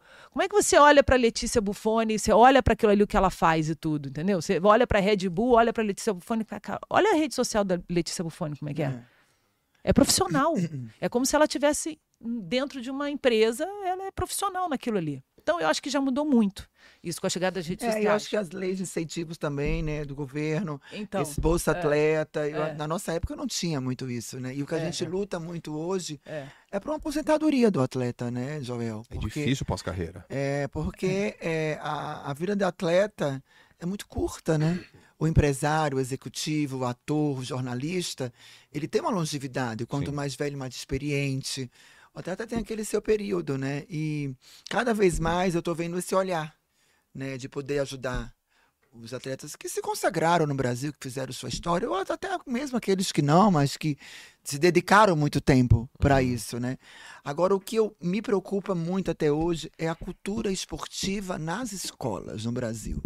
Eu acho que a gente é muito carente ainda. Exato. Eu acho que a gente Pior, né? Piorou. é, piorou muito. Ah, O conteúdo das escolas aumentaram cada vez mais. É, é, é, o horário letivo de 8 horas virou agora 10, 12. Às vezes a criança não tem tempo para praticar um esporte. Lá em casa, assim, eu, eu vejo, porque meu filho já está na oitava série, e o quanto de demanda que ele tem de atividade, de estudar, e prova, e trabalho. E eu me viro para arrumar tempo para ele fazer esporte. Não, assim, eu não abro mão. É uma regra cinco vezes por semana. Mas isso me preocupa, porque as escolas têm que ter essa cultura. Seja escola estadual, escola pública, escola particular. A gente tem muitos talentos adormecidos nesse país. Opa. E, e o esporte transforma vidas. O esporte tira as crianças da droga, da violência, desses mundos virtuais de game. Não estou falando que não tem que fazer o game, tem que praticar um pouco, brincar, porque a geração hoje é diferente, né? Meu fi- meus filhos não vê televisão. Meus filhos só assistem YouTube, é só rede social. Televisão lá em casa é para mim. Eles não, não assistem, a não ser quando tem jogo de futebol ou vôlei, né? Mas a gente precisa mudar um pouco essa cultura no Brasil. Eu acho que os Estados Unidos é uma inspiração pra gente, sabe? Eles, desde criança, que você tem essa, esse acesso ao esporte, né? E a gente Uhum. ainda luta muito por isso, né? E não sei como a gente, por ter sido atletas renomados, a gente tentar fazer com que mu- mudar um pouco dessa cultura desse país, porque a gente tem muito potencial, muita gente tem muita qualidade, É. né? Não, o que- Flávio Canto tem um projeto bem. Lindo É, o Flávio Canto tem um projeto bacana é, de, de, de levar mais esporte às escolas, até um projeto nacional nas escolas públicas. É, e outra coisa também que eu acho importante também é a transparência, né? Eu acho que a, a transparência das contas, né? As comprovações e tal. Eu acho que o esporte antigamente ele vivia num num assim era tudo meio escondido, tudo meio sem saber muito, sem você entender muito, né? Eu acho que as coisas hoje estão mais claras. É, as gestões estão mais profissionais, né? A gente está vendo aí o futebol está mudando muito, vem chegando as SAFs que obrigam justamente isso a se profissionalizar mais, né? O futebol como empresa, é, e aí eu acho que isso acaba, eu acho que se as, as federações e as confederações de, de outras modalidades seguirem o exemplo da profissionalização, da gestão, né? Você ter um gestor Sim. É, eu acho que isso vai trazer mais, ah, mais, mais incentivo e mais patrocinadores, né? Você vê aí o Comitê Olímpico do Brasil, querendo ou não, teve na última na última Olimpíada, da última Olimpíada para cá, teve o maior investimento da história do esporte, né? Investimento privado, que é da XP, foi o maior investimento privado na história do Comitê Olímpico do Brasil. Isso só aconteceu por causa da gestão né, uma gestão profissional, onde os atletas estão, estão envolvidos também, os atletas também participam de decisões é, importantes. É, então, já que existe transparência, existe profissionalismo, existe uma gestão competente, é, você vê que não tem outro. Assim, as empresas querem, né? Você vê quanto. Se você pega assim, aí a gente sei lá, pega uma NBA, você pega o NFL, se você pega a Premier League, você, o que, que é isso? Por que, que vem essa, se- essa dinheirama inteira do mundo todo? Porque é uma gestão Profissional. profissional. Sim. Né? Você ali, você tem. Você não tem a- é, o presidente que está lá há 400 milhões de anos, porque voto da cada federação de não sei da onde. Não, não, não. É uma gestão profissional. É um CEO que está lá Exato. e ele é responsável por aquela, por aquelas decisões Exato. né, que ele está tomando. Então, acho que a tendência, se o esporte ir caminhando para isso, para esse profissionalismo nas suas gestões, a tendência é que o dinheiro entre cada vez mais, né, em diferentes modalidades. Tudo é, que- tudo é É. gestão, né? Você é empresário, você sabe disso. Tudo é gestão, é gestão. É, o cara tem que, o cara tem que lidar com o esporte tanto do ponto de vista como uma ferramenta de transformação educacional, check. Sim. Como uma ferramenta é, de negócio, de incentivo, de formação de opinião. Quantos líderes esportivos a gente não tem? Como... Tem líder que para a guerra. Né? O Pelé para o Sim. Para o guerra. Pelé para o guerra. Um esportista falou: Ei, enquanto- enquanto eu estiver aqui, não vai ter guerra. Então, o cara que incentiva isso como um instrumento de saúde, de evitar que o cara é, é, pô, enverede por um mau caminho. E, e- e como pai, pais e mães que somos, né, a gente. Um dos, dos principais, talvez, assim, medos e receios é que naquela fase crítica dos nossos filhos, eles inclinem para um mim é caminho. inegociável o esporte É. lá em casa. Lá em casa também. Inegociável. Não tem conversa. O o meu mais vai- velho, que não gostava muito de esporte, é, eu falei assim: você vai achar um esporte. É. Eu não, não quero saber Seja qual que é. caminhada, Não, não, qualquer coisa. musculação. Mas espo- vai, vai esporte, competiva, não sei o quê. Ele Vai escolheu o competir. skate, Legal. que tinha mais a ver com a personalidade dele. Sim. É, obviamente que agora ele tem 27 anos, né? Que ele compete skate, não é isso? Mas durante essa. Durante um bom tempo, ele foi skatista e ele era bom skatista. Competia ali no clube, no- aqui no, no Pinheiros, a gente morava em São Paulo e tal. O Eduardo acabou virando atleta, quer dizer, atleta mesmo. Ele quer- Assim, ele botou na cabeça que ele quer jogar na NBA. Vai tra- tra- traçando o caminho dele. Legal. É negociável. Na casa dela É. também é negociável. Por Engraçado. causa dos valores. Mas, Joia, uma coisa, você que trabalha com a mente humana, eu passei por uma experiência no meu filho, o Vitor, eu fui mãe muito nova, né, aos 18 anos. E o vôlei me tirou muito do meu filho, né? Eu não vi Vitor andando, eu não vi Vitor falando. Então, todas as vezes que o Vitor estava ali na- no ginásio torcendo por mim, acabava o jogo que ele entrava dentro da quadra, mamãe tinha que dar autógrafo. E ele ficava ali, vamos, mamãe, vamos, mamãe. Ele queria ir embora. Ele não queria dividir a mãe dele. Ele Porque ele queria, faca- ele queria ficar com a mãe ele dele. queria a mãe, porque a mãe vivia muito ausente, né? E ele tinha altura. O Vitor tem 1,95m. Com 32 anos, ele tinha tudo pra ser atleta. Mas tudo. Jogou basquete direitinho. O Bernardinho olhava e falava assim, moleque, tem que jogar vôlei, Vina. E eu falava, caramba, mas como é que eu vou falar pra esse moleque isso, né? Enfim, e ele nunca praticou esporte. Por quê? Na minha cabeça, no meu, na minha leitura, a- o esporte tirou a mãe dele. Hum. Ok. Se formou em publicidade na FAAP, hoje trabalha com eventos, faz o Réveillon do Pipa, Let's Pipa. Por sinal, galera, vamos lá para Rio Grande do Norte, na minha terra, o Let's Pipa é do meu filho. Let's Que é Pipa. espetacular. É- é babado o É Réveillon lá. babado. E aí, é, agora, de dois anos pra cá, pra cá, ele virou atleta. Triatleta. Ah, que legal. Ele vai agora para Berlim, Aham. né? E aí ontem ele me mandou, mãe, olha, eu fiz 22K em tanto tempo, nananã. Eu falei, caramba, qu- quanto tempo demorou para despertar esse cortisol no meu filho, né? Uhum. Que eu, eu- a vida inteira eu quis, mas eu nunca forcei. Mas no meu íntimo, né? Eu falei, moça, esse menino tinha tudo pra jogar vôlei, nossa, como eu queria. Aí, esse sentimento agora apareceu na minha, no meu terceiro filho, que é a Maria, que tem 12, 10 aninhos, começou a fazer vôlei. Eu, eu, eu percebi que é latente o desejo dela em jogar vôlei. Sim. Mas por quê? A mãe tá presente, a mãe não joga mais. É muito louco isso, né? Sim. Aí eu falei para meu filho ontem, nossa, meu filho, eu tô tão orgulhosa de você, porque eu sei o quanto que você tá sentindo, o que é gostoso. Ele tá três meses sem beber, três meses sem açúcar, sem, sem carboidrato e farinha, porque tem que se preparar. Virou atleta. Mas quanto tempo demorou, né? Mas deve. Ó, Ai, meu Deus, pra que, que eu me preocupei tanto com esse garoto? Meu Deus, se eu soubesse que ele era um triatleta. Ô, Vitor! mas não deve ser fácil pro teu, ó, pra ser, ser seu filho e sua Sim. filha. É. Como também não deve ser fácil, porque o pai dos teus filhos é o Cassiano, É, É, que, é- que é o atletinha, que é, que é ser que foi, atleta. que foi nadador, foi nadador olímpico, É nadava verdade. pra caramba. É verdade. Nadavam 200 livre, um 400 livre. Eu não. Bonito, né? E ele tinha um estilo bonito, né? Tá louco, nadava bem. Um É. beijo pro você, Cassiano. Ele tinha um estilo muito bonito de nadar. Pô, o cara nadava muito. Então, É. ser filhos de pais que atletas, campeões e, e, e expoentes também não deve ser fácil pra molecada, né? é. Eles eram muito comparados? Como é que vocês lidavam com isso? Não, Isso é uma pergunta própria, é uma pergunta pessoal, tá?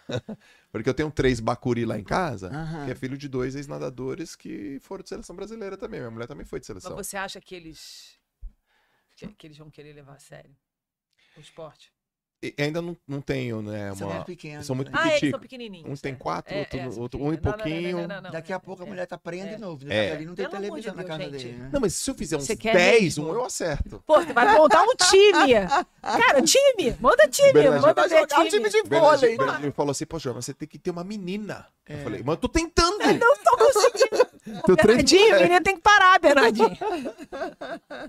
Mas assim, eu, eu vou criar num ambiente esportivo, inegociável, eles vão competir, inegociável, É, porque é vai formar o esporte de competição. esporte de É aí que competição. você forma. É, vai formar o caráter e a personalidade deles. É. Se com 16 anos ele falar, pai, quero parar, tá bom, começou É com ok, 8, tá, mas ó, pelo menos descobriu o construiu uma, uma, É. uma, uma personalidade, um caráter, um caráter forte. Isso, isso é negociável. Mas você, você não vê, agora eu vou lhe, vou lhe entrevistar. Vai. Manda ver. Afinal de contas, né, meu? É, muitos. Melhor da pais- noite, vem Dia aí. 21, melhor Dia da 21 noite. de agosto, melhor da noite, Galera, 8 e meia da noite. Já colocaram já? Na tela da Band. Na tela da Band, 8 e meia já colocou na agenda? E é pra marcar, vir. Virnoca, vem aí. Virnoca, vem aí. Pinoca vai A estar na plateia comunicadora.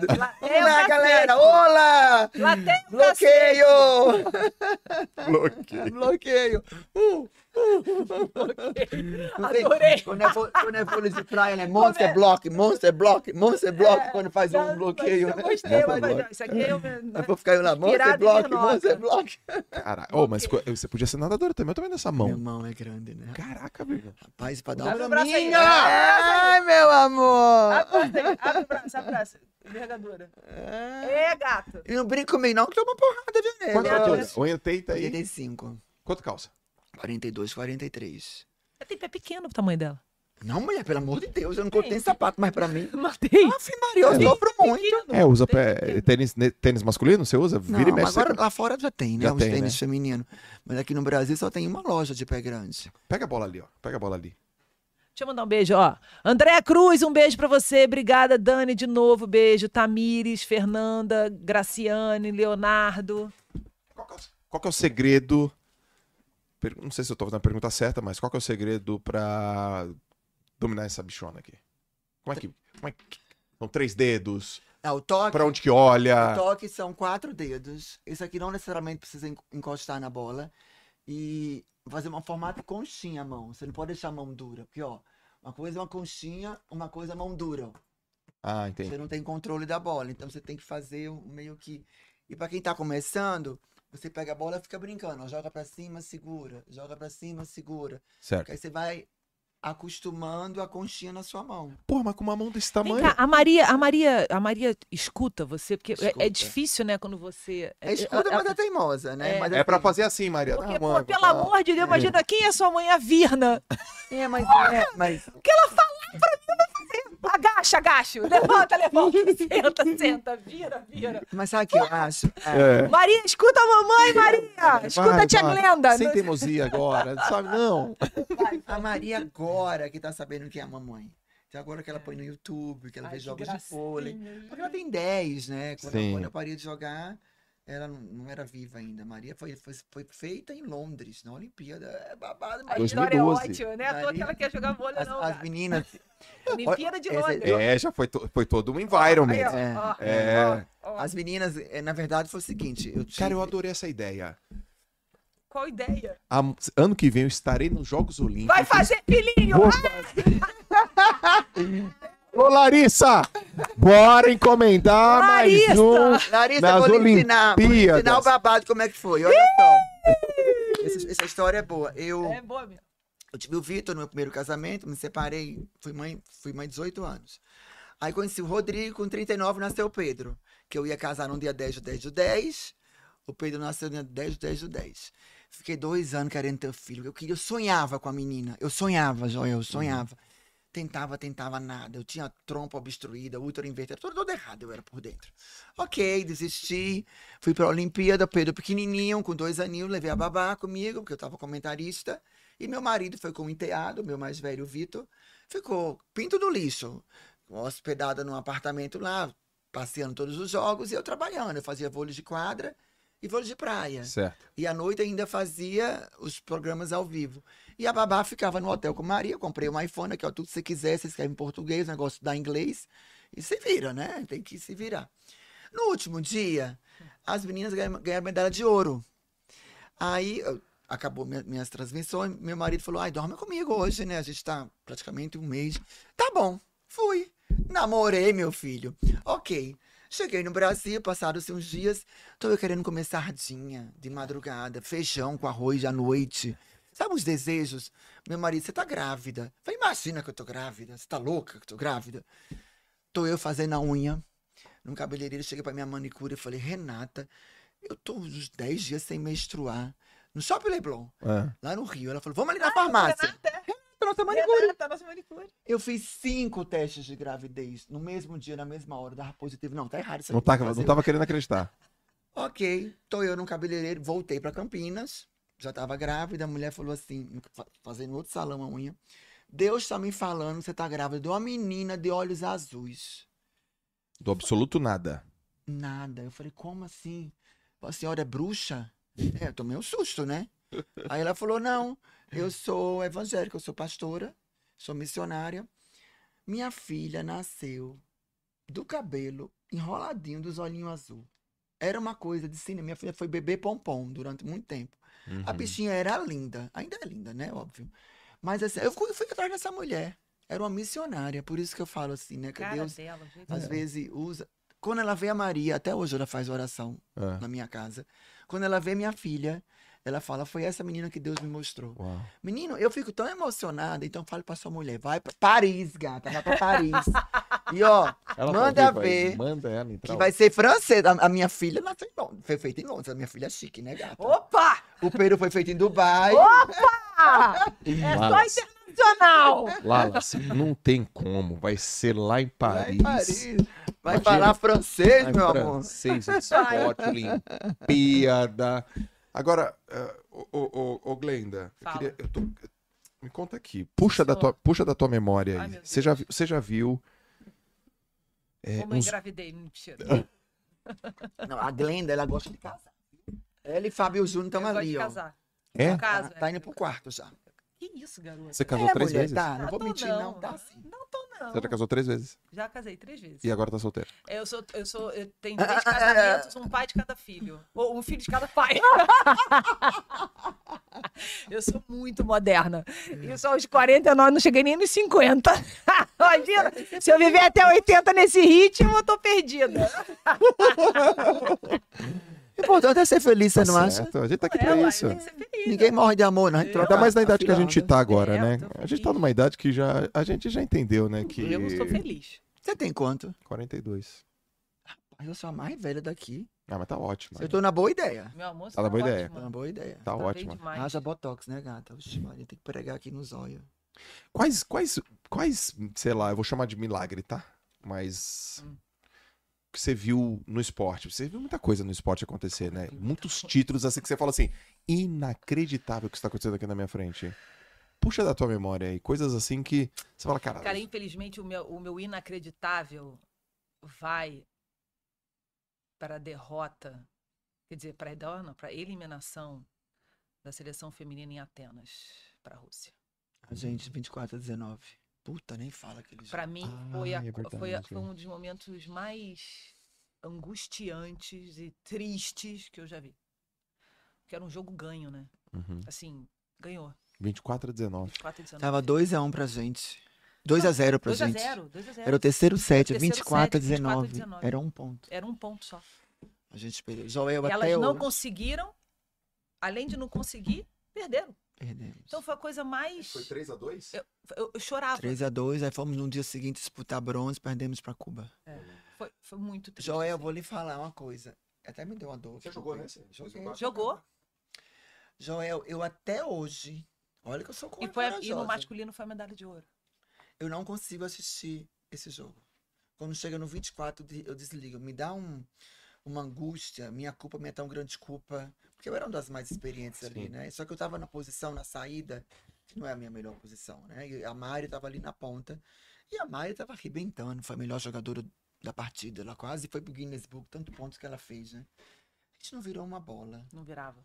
Não Aí eu virava. falei, eu vou, eu vou mirar a virava. mãozinha, como eu falei, a mãozinha pra bola Hum. ir pra fora. Eu mirei a mãozinha, mas a bola bateu no meu ombro.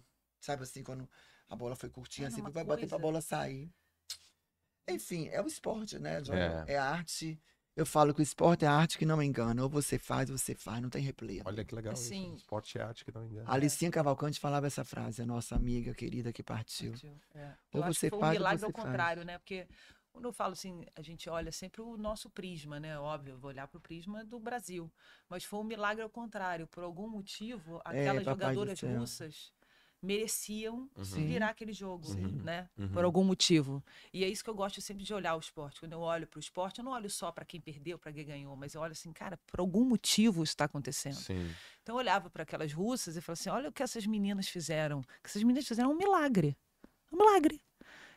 Conseguir ganhar do Brasil, daquela seleção, Zé Roberto, de 24 a 19, no último set, virar aquilo, não deixar a bola cair, ainda virar o jogo e ganhar.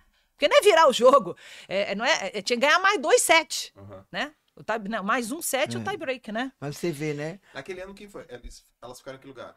A A Rússia Rússia foi campeã? foi campeã. Foi campeã, né? A China foi em segundo. É, foi. Foi campeã. ou foi Então China? agora eu não lembro. Puxa aí, galera. Eu não lembro, Campeã tá? do vôlei É, em 90 eu não 2004, lembro. né? Agora me deu um branco. É, me foi deu branco Rússia ou também, mas eu acho que a Rússia foi campeã. Ô, Joel, mas pra você ver, depois Mas de eu, quatro eu não lembro, anos, não. Não lembro. Eu tava comentarista nesse jogo. Eu já virei comentarista, que eu já não tinha mais condições físicas de estar em mais em Olimpíada. Beijinho.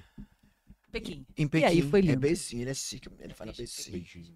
Aí eu fui com o Luciano do Vale como comentarista. Minha primeira vez em Olimpíada, assim. Hum, pra mim foi um mestre. E elas passaram a mesma situação, só que é o inverso, né? Rússia O tava inverso. ganhando Exatamente. de couro no Brasil e a gente virou o jogo e fomos campeãs olímpicas. Uau. Você vê, a hora é lá de cima. É, é. Lembra que eu te falei? A gente treinou, preparou, mas Quem que era o técnico em 2008? Aqui, o Rodrigo, seu marido, tá escutando, tá? É? Mensagem ó. 24 a 19, estava 2 sets a 1 pro Brasil e tivemos Ele o sabe sexto match point no tie break. Obrigada, Ô, meu Rodrigo! Meu gordo, você sabe de tudo. Ainda bem que você não assistiu o começo, que É. eu falei que o cara era bonitinho, mas eu lhe amo, viu? Vem aqui dar um cheiro, né? Que você fala, Vem dar um cheiro vem um aqui, cheiro. vem, gordo. Lhe amo muito. Gente, não- aguentando esse corpinho aqui, não é fácil não, né, gordo?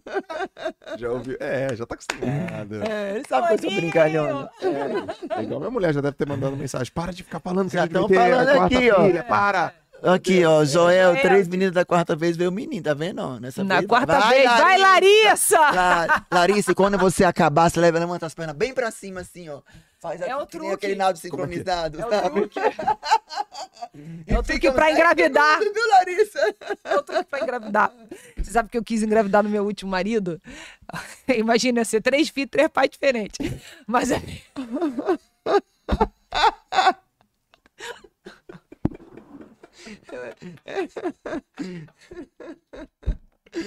A gente tinha que apresentar a Glenda pra Fábio Júnior. Eu lembro dessa maluca. Aí depois. Tá, tá, tá. Cara, imagina essa cena, cara. Imagina, imagina a cena. Lá você, né? Depois. Espera aí um minutinho. É, tô fazendo uma, uma tática de. Seguinte, as pernas, a minha perna é curta, a perna dela tem dois metros, ó. As pernas pra cima aqui, ó. O, meu, o meu terceiro filho, antes da. Eu contar uma história engraçada. Larissa, faz isso. Meu terceiro filho, antes da gente saber que sexo era, eu tinha certeza que ia ser menina. Que era menina. Por quê? Certeza. Por quê? Porque foi assim, eu tava. Ó, como é que foi? Eu Meu filho tinha cinco meses. O Quebrou a Joaquim, televisão da casa. Quebrou a televisão na casa. Eu tava cozinhando um ovo assim, ó. Não, fritando ovo na cozinha. Eu olhei do nada pra Larissa e falei: Tu tá grávida? Olha, ela falou assim: intuição. Cala tua boca, tu tá, Tá do- louco. é, Para, sempre, porque é. tem todas as respostas fisiológicas, não dá É. e tal. Toda Eu tenho cinco meses e tal. Eu "Você falei, tá louco?" você está grávida. Mas de onde você tirou isso? Me veio isso aqui pra te falar isso agora. E continuei fazendo o, o, o ovo. E ela ficou com aquilo cismada. É óbvio. Ela foi fazer o teste. A Larissa, todos os nossos três filhos, ela compra o teste, mas ela não olha. Sempre foi assim. Jura? Sempre foi assim. Ela pega, vai lá, faz o teste de farmácia, fez, e ela se esconde. ela, ela se esconde, ela fica lá escondida. E aí, toda vez que, que foi positivo, eu, eu dou gargalhada, eu dou muita risada. Eu, ah! E aí no terceiro, eu, ah! Rindo, ela fez assim, puto, não acredito. Rapaz, você não respeitou nem a quarentena da mulher. Que coisa feia, Eu não acredito. bichinha. Eu falei, mais um, mais um filho! E ela assim, meu Deus do céu, mas o Joaquim ainda tá mamando e toda é, ressentida. Tadinha. E aí eu tinha certeza, agora é menina, agora é menina, agora é menina. Aí eu tava na casa da minha mãe e minha tia, né, tia Angélica, beijo tia. Ela olhou pra mim e falou assim, ela é nordestina também, de Aracaju, ela fala, menino, É. eu tenho um teste aqui pra descobrir se é menino ou menina. Eu falei, tia, é menina. Eu já sei, eu descobri que ia ser filha, menina. Falei que tava grávida. É, pô, falar que tá menina. É menina, é é a Maria teste? Eduarda. Aí ela veio É da no linha. queixo da Larissa e fez assim, ó. Já viu o teste do queixo? Ah, é que Galera do chat. fizer assim? É, alguém já viu aí? Galera do chat, É. já viram esse Vocês já viram esse teste? E se aparecer, acho que se fizesse um. Ah, se fizer um fundo, é menina, perereca. Perereca. E fez aqui assim. Todo mundo, todo mundo sabe, tinha certeza que era menina. Aí ela fez assim. É menino. Aí eu falei, ah, tá bom, tia. Agora é menino É com o teste do queixo. Menino, não errei uma, Joelzinho, eu sou Joelzinho lá. É. Tenho 42 anos, eu sou Joelzinho, mas. Joelzinho, menino. E aí eu fiquei com aquela, pô, menino. É. Pá, menino. O nordestino tem muito essa superstição. Eu descobri, ó lá. Olha lá, Jéssica. Sim. Ó o teste aí, sim. Ó. É, e foi ele que fez. Fizeram o teste do quê? Nas Eu faço esse falando, teste em lá, todo mundo. ó. Ó lá, ensina aí.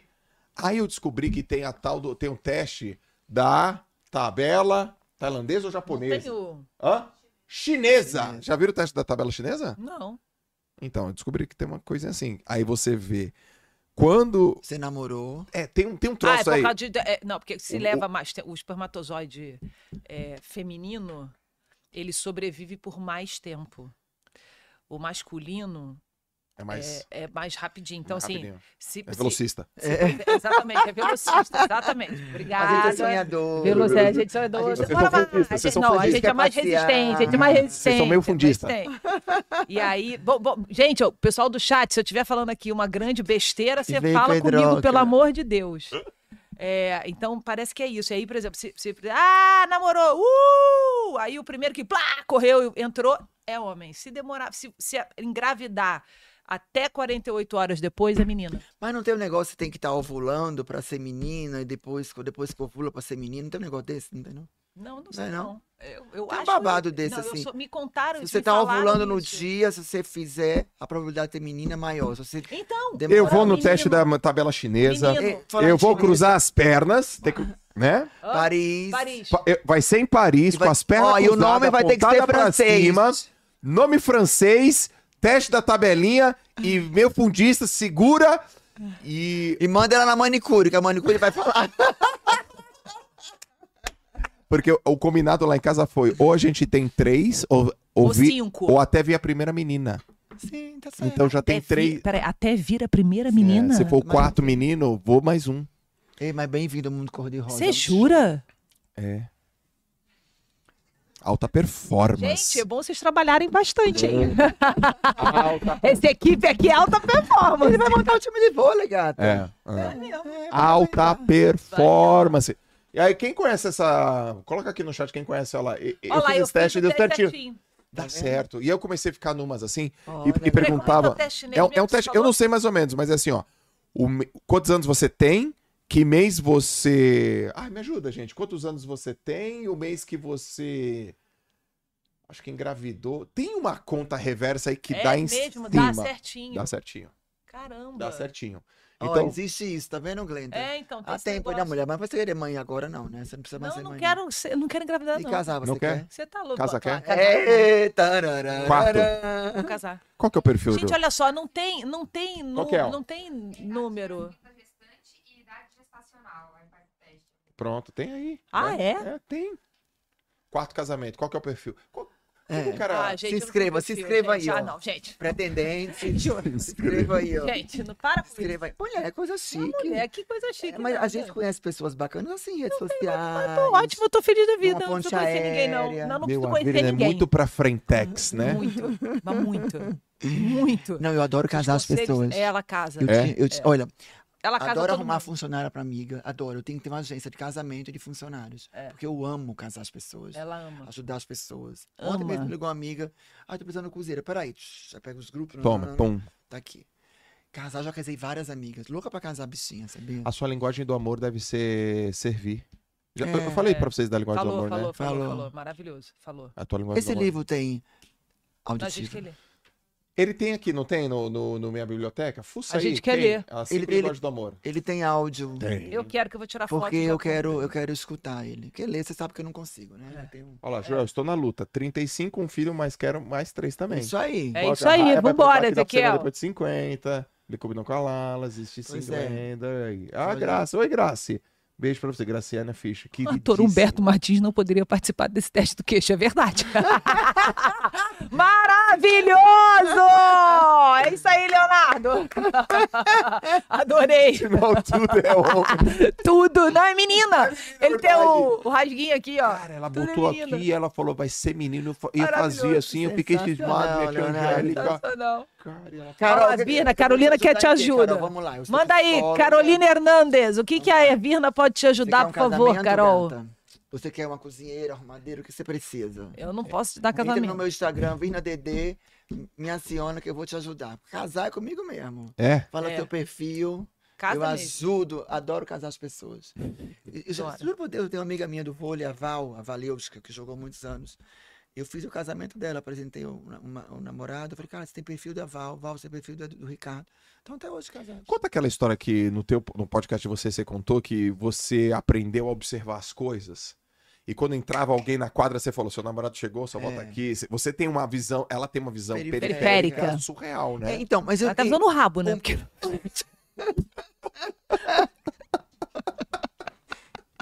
É isso aí, galera. O Olha, podcast é assim. Se não for, tá se não for pra bom, não se divertir, nem me convida. Ah, pra diversão. Tô- é. Não, juro. É porque é exatamente isso. Fala aí, meu nome. Você chega... Mas sabe o que, que é, Joia? Eu não sei se isso é, é uma, É muito bom. é um- uma dificuldade de concentração ou que é realmente a facilidade que eu tenho de analisar o mundo.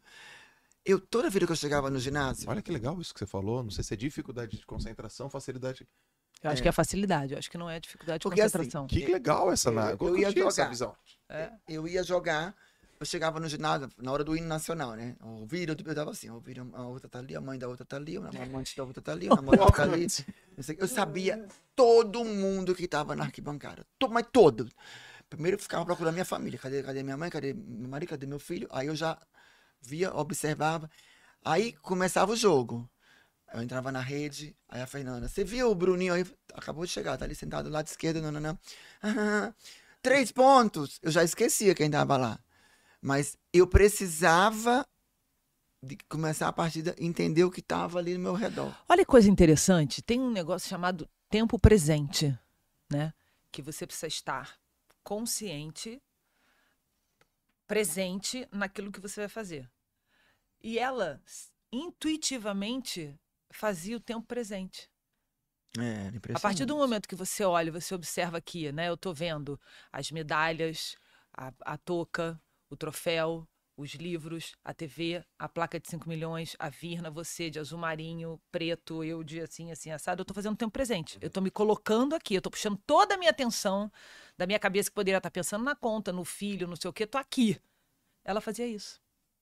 Você vê que aí com três pontos ela esquecia tudo porque ela É. entrou, Focava. focou no jogo. Então É, você, é, você se puxava para olha, olha que coisa legal, intuitivamente É. ela se colocava no tempo presente para entrar em foco. É. Ó, Legal pra caramba isso. cadê a moça que precisa da vida? Aí? ó, Cara, tem já- muita já gente. apareceu um pretendente pra Glenda. Não, tá muita gente. Vamos lá, tem, Apareceu. tem declaração no chat. Vamos Tem. lá. Olha, qual, qual é seu currículo? Ela Olha aí, tá tá vendo? Qual é seu currículo? Vamos lá. Sua altura, você gosta de esporte? A Glenda adora esporte, música. Ela tá fazendo briefing. Ela é saudável. Ela gosta de homens inteligentes. Obrigada, eu sou saudável. que horas eu acordo? 5 e meia da manhã. Que horas eu vou dormir? 8 e meia, 9 O horas. que que ela Agora gosta de não receber? mais. O que que ela gosta de receber? Presente. Que Ai. tipo? Não, mas a Glenda não é uma pessoa muito sonhadora. Gata, não. fala que é brilhante, gata. não, Porra! Não, você gosta. Viagem pra Ela- internacional. Ela, ela gosta muito de Mentira. viajar, isso é verdade. Ela adora conhecer o mundo. Você tem ideia, eu viajei com ela pra Paris. Eu não conhecia Paris, né? É. Aí eu namorava meu marido, aí fui eu, ela e meu marido. Aí a gente fez Paris, Saint-Tropez. E eu, né, Jacu, né, não sabia nada. Chegamos em Paris. Ela, gata, vou lhe mostrar, isso aqui é a catedral, vamos num restaurante de tal, parará, parará. Joel, a gente saía pra fazer turismo, essa louca botava top, tênis, corria. E a gente fazendo, ela corria meia hora. Aí uma hora eu olho, tá ela fazendo abdominal. Em frente, aqui, como é aquela catedral chique? É, Não é, como é aquele nome chique lá? Notre Dame. Notre Dame. E eu falei, mulher, você tá aqui fazendo. Em frente à catedral. A bicha, desde aquela época já era. Né? Eu tava de férias, eu não queria fazer esporte. Sim, ali. e ela correndo. E eu, ela correndo. E eu aprendi, conheci Paris com ela. Ela, ela adora viajar, viu? Cara, essa viagem foi um Vamos ver máximo. aí. Aí vamos dar de depois, né? É. Vamos pra Saint-Tropez depois. A gente Meu. se divertiu muito, aliás. Meu Deus. É, imagina a gente em Saint-Tropez. O que que, o que que deixa vocês Ah. irritadas? Porque, cara, a gente tá cascando o bico rindo, falando um do outro e vendo a vida com um jeito, pô, super positivo, super otimista, sem perder a realidade. Mas o que que irrita vocês duas? Mentira e traição. Eu saio do prumo, eu fico louca. Eu falo, a verdade é sempre verdade. Dói, mas é verdade. Sim, Rapaz, não me engane, não. Que o bicho pega. sim. Mas também assim, eu fico com raiva momentaneamente, depois eu libero o perdão. Não vou mentir pra você, eu libero, eu sou, eu sou generosa. Mas naquele momento eu viro um monstro. É, É, eu, fico, eu fico muito arretado. com mentira e traição. Traição. Isso aí, pra mim, não, não é negociável, entendeu? E você? É, pra mim, mentira, assim. Mentira, pra mim, é. Nossa, mentira é muito ruim, né? Acho que tudo que você precisa mentir, que você precisa esconder, ou de alguém, ou do trabalho, ou do... É porque tem algum, alguma coisa errada, né? Tem alguma coisa errada. Desencalha. Já Vou abrir um grupo Desencalhe. adorei Já abre aí um serviço desencalha. Desencalha. Adorei. Pô, Virnoca, É legal. adorei o nome. Opa aí, ó. Opa aí, opa aí. Desencalha. Boa. Gostei, Fabiana. Deixa comigo que eu vou criar um produto desse. Meu Deus do céu. Desigualdade. meu assim, mentor fico- aqui, ó. Fico irritada. Desigualdade. É, me irrita Ah, isso- muito, assim, isso- também. Sim, eu, eu sofro um pouco, assim. E o que que vocês... Qual foi a, a, a ver- Omissão. Cara, pior que mentir é omissão. Eu omiti. Não. Ah, cara, porque é o seguinte, eu omitir é, é esconder uma parte, entendeu? Entendi. Então, assim, você não tá mentindo. Você tá omitindo. E dentro da omissão, pode ter coisa muito pior do que a mentira. Eu não, eu não gosto de omissão. Pessoa que omite as Eu, coisas. eu sofro muito também com a desigualdade social. Rapaz, isso que é, eu quero morrer, sabia? É. Ontem eu falando com meu marido, né? Eu, eu sempre devo ali um- uns lanchinhos, uns, umas comidinhas. Ela chora, ela, ela vê, ela chora, ela para. moradores comer. de rua, eu fico muito. Falo, meu Deus, mas por que essa desigualdade? Tantos com muito e, e muitos sem nada, sabe assim? Pelo Sim. menos tivesse um equilíbrio, né? Médio, mas tivesse pelo menos um pouquinho. Uhum. Isso assim rasga a minha alma, sabia? Eu tiro a roupa pra vestir a pessoa, Joel. Eu, eu, eu sou nordestina, né? Então a gente vê ali do sertão, das pessoas passando onde é? fome. De onde eu só você- nasci em Natal, né? Natal. Mas o meu pai nasceu em Goianinha, um interior. Minha mãe nasceu no sertão do sertão, chamado Caicó, a cidade. Então ali realmente tem muita miséria, né? Aquela região ali, muita Caicó. pobreza. Caicó. Caicó, é bonita. É, a A gente cidade, foi lá. é cidade de muitas Band. mulheres bonitas, sabia? É. É. Sabia disso? Você tem, você tem quantos irmãos? Olha, vou contar tudo, tá? Você quer saber a Você verdade? viu que eu nem, per... ó, você viu, você viu que eu nem Ela- perguntei se ela tem irmão. Eu perguntei quantos? Eu tenho Nordeste? três, ó, três irmãs, Maravilhosa. filha, filha de mãe e painho. Mãe, E pai. quando o painho foi, tá pertinho do painho falecer, apareceu dois irmãos da secretária do meu pai. Um irmão, eu sou apaixonada, é o Davi. Uhum. E o outro irmão, ele não quer conhecer a gente ainda. Isso eu sofro muito, porque eu queria conhecer meu irmão. Uhum. Ele, ele teve mágoa de painho, né? Que painho já partiu. E a gente não tem culpa, né? Uhum. E eu tava no Rio agora, eu tive com o Davi, que é o caçula.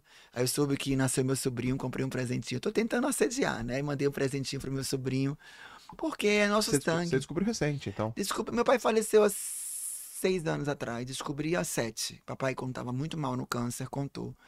Falei, pai, por que você não contou isso antes? Ai, é uma história longa. A gente dá uma, Uhum. uma filosofada. Mas, assim, eu tenho muita vontade de conhecer meu outro irmão, sabia? E a gente é super aberto, minhas irmãs, a mamãe também, Uhum. que foi a personagem que foi traída, né, na época, mas não tem problema, aconteceu. Nordestino é safado, né? O povo aí do Nordeste, rapaz, meu pai não podia ver uma mulher de calcinha que ele ficava louco. Porque ele era padre, seminarista, conheceu minha mãe. Hum. Aí casou, fui feita no Fusquinha, no drive Olha aqui esse corpinho. Aí olha que bonita a drive-in. Graciane, ó. Casa de família. Vou orar para o seu irmão se aproximar Ai, de você. Graciana, eu tenho muita Graciane vontade. é Olha, querida. Graça, um beijo pra Ela é você, querida- Graça. Graça, um beijo pra você eu também. tenho vontade, é sabia, muito Graça? querida. Porque Muito é meu legal. sangue, né? Mas uma hora vai, vai dar certo. É. E a gente tem coração grande, né? Essa coisa do. Me lembro que minha, minha avó e minha avó. Meu avô faleceu. Minha, minha mãe, filha única. Aí, meu avô faleceu, enfim. Aí, aquela situação. Aí, minha avó. Ana, não a comunique em lugar nenhum, porque vai que aparece um irmão seu. Eu não tô afim desse problema agora. Mas você sabe o que eu fiz, Joel? Papai faleceu é, no último dia de maio, dia 31. E minha irmã conseguiu encontrar meu- meus irmãos na rede social, né? A gente saiu do velório e foi tomar um chá da tarde com esse irmão, o Davi. Fofo ele, fofo, menino de ouro, assim, formado na Petrobras. Ele é um menino que mora no Rio de Janeiro, incrível, tem 28 anos. É uma luz, sabe assim? E o sonho do meu pai era ter filho homem né? E meu irmão, o outro, tadinho, acho que ele não- teve a oportunidade de ter um pai, e eu acho Uhum. que se frustrou, né? Natural, e consequentemente ele se fechou para as irmãs, que não tem culpa, né? né? Quem somos nós para julgarmos as pessoas, né? Mas assim, vamos falar coisa boa, né?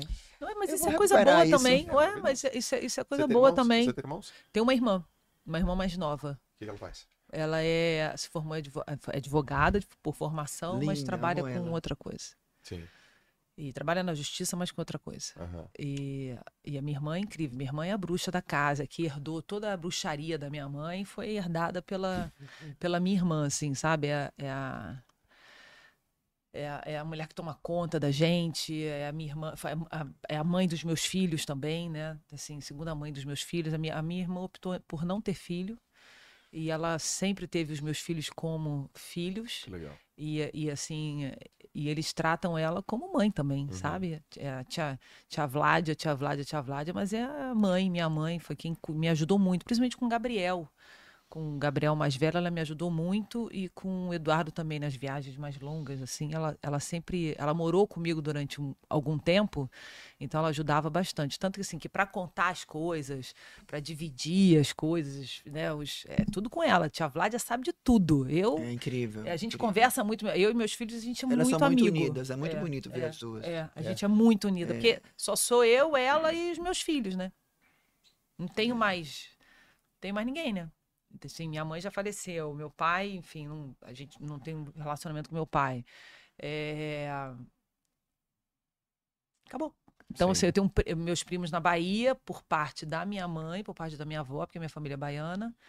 Mas, assim, o núcleo familiar mesmo sou eu, ela e os meninos. É pequenininho, mas é forte É que forte. só. É. São Mas aí eu brinco que é o seguinte: Deus é tão bom, tão bom, tão bom, que me deu uma família enorme, que é a família da Virna. Então, as irmãs da Virna são minhas irmãs também, os cunhados viram cunhado. A mãe, É, mãe ama muito. Então eu, eu, eu me dei, eu me dei bem, eu sou sortuda. Quando, eu- quando a gente. Eu vou fazer uns bate-bola rápido, tá? Vai. É, Quando- eu acho que eu chorei agora. Ufa. Quando fala de, de, de- família, troca muito da minha alma, É, eu sabia? sei que sou você- muito sensível. eu sei disso. Maria. É, Mas eu, eu posso continuar um pouquinho? Óbvio. Na Pode. família? pode. Pode, lógico. Eu adoro Tá, falar então- de amor. O pai de vocês, em uma palavra, um sentimento. O meu foi um ídolo. Ídolo. Aprendi muito com ele. Apesar do- dos- dos erros da vida, aprendi muito com meu pai. Era um cara muito espiritualizado. Quem me deu a vida. Mãe. E um amor eterno. Meu grande amor. Qual foi o maior aprendizado que vocês tiveram do pai e da mãe de vocês? Meu pai, a comunicação. Meu pai é muito comunicativo. A minha mãe, a essência, a verdade, a justiça, a lealdade. Assim, isso tudo vem muito a força, a fé. Isso veio da minha mãe. Meu pai, a espiritualidade, o desejo de nunca desistir, né? Lutar sempre, a generosidade. Meu pai era uma pessoa muito generosa. A gente, eu fui criada com todos os dias, eu tinha 30 mendigos na porta da minha casa se alimentando. E ele falava, a gente está doando sempre amor, minha filha, nunca esqueça disso. Nunca esqueça de ajudar o próximo, nunca deixe de olhar para o lado. Porque nós somos privilegiados nesse mundo. E a, mamãe, a mamãe era a luta, a generosidade, aquela coisa, mulher feliz, a mulher sempre alegre, nunca desistiu dos sonhos, assim, uma pessoa muito guerreira, sabe, assim. É, era o sustento mesmo da família. A gargalhada, né? É. A gargalhada dela é muito boa. Igual a sua, né, gata? É. A sua a gente escuta lá da- do primeiro andar da rua. Fuça na, fuça na memória de vocês, Ah, um a dois anos pra trás, ah. e conta qual foi uma verdade dolorosa, mas ela é verdade, que vocês descobriram. De um, dois anos, dois anos atrás. É alguma coisa que dói, Meu Deus. mas é verdade. Dois anos atrás era pandemia. Isso. Vai lá. Eita, rapaz, não tem esse negócio na minha cabeça assim, não. Então vai mais. Não vai, vamos da vai a pandemia, a última. única, a única coisa assim que eu, assim, falando assim, é que. É, que- que- eu acho que a pandemia trouxe uma, uma, um sentimento de que, a- de que, de fato, a qualquer momento a gente pode ir embora, né? Uhum. É. Por mais que a gente saiba disso, é, por mais que a gente fale, não, não, então, né, estamos aqui planejando a nossa presença na Olimpíada de 2024, que é daqui a um ano. Sim. Estamos aqui planejando, a gente acredita que a gente vai estar lá, É. mas pode ser que não esteja. Então, assim, então a pandemia me trouxe uma coisa que ficava muito distante, me trouxe de novo, porque quando eu perdi a minha mãe eu senti isso, mas ela me trouxe de novo essa questão do saber viver. Saber viver é todo dia, eu quando eu acordo, eu falo, meu Deus, muito obrigada que eu tô aqui de novo É. entendeu? Muito obrigada. Então, assim, é, a pandemia me trouxe. Quando a minha mãe morreu, eu fiquei. da- minha mãe morreu faz. Aliás, que dia é hoje? Dia 1 de agosto, né? Primeiro de agosto. É. Então, ontem faz. Faz a conta que eu sou péssima em matemática. De 95 para hoje, 18. 18 anos? Não, 28. Não, 28. Então, ontem fez 28 anos que eu enterrei a minha mãe. Eu e minha irmã. E durante todo esse tempo, eu não entendia por que, que Deus levou minha mãe. Porque eu estava grávida do Gabriel, eu tinha 20 anos, a minha irmã 18. A vida virou de cabeça para baixo, assim, o castelo encantado derreteu. E eu não entendia isso. E na pandemia, meditando, que ela me ensinou a meditar, eu medito desde os 11 anos de idade por causa dela. É, eu meditando, meditando, meditando, meditando, meditando, meditando. Na pandemia não, foi antes da pandemia. Não, foi na pandemia. Eu meditando, meditando, meditando, meditando. Me caiu uma ficha. Eu falei assim: caramba, a grande lição que a minha mãe queria me dar é isso, é estar viva. Você tá viva. Você pode tudo. Você- pode fazer o que você quiser. Você tá viva. Entendeu? Pega o telefone, liga pra sua amiga e fala: Eu te amo. Fala pra pessoa que você tá, eu te amo. Fala pros seus filhos, eu te amo. Porque a gente não sabe se quando eu saio de casa, se eu vou voltar ou não. É, não perde uma oportunidade de olhar pro outro e falar: Olha, eu tô aqui. Conta É. comigo. Sabe? Em vez de a gente perder, assim, às vezes a gente fica preocupado com coisas tão pequenininhas, sabe? Tão se você tá vivo, é o maior presente que a gente tem é estar vivo. E outra É. coisa, o maior presente que a gente tem é estar vivo com saúde. Você tá sempre. ótimo, sua família tá bem.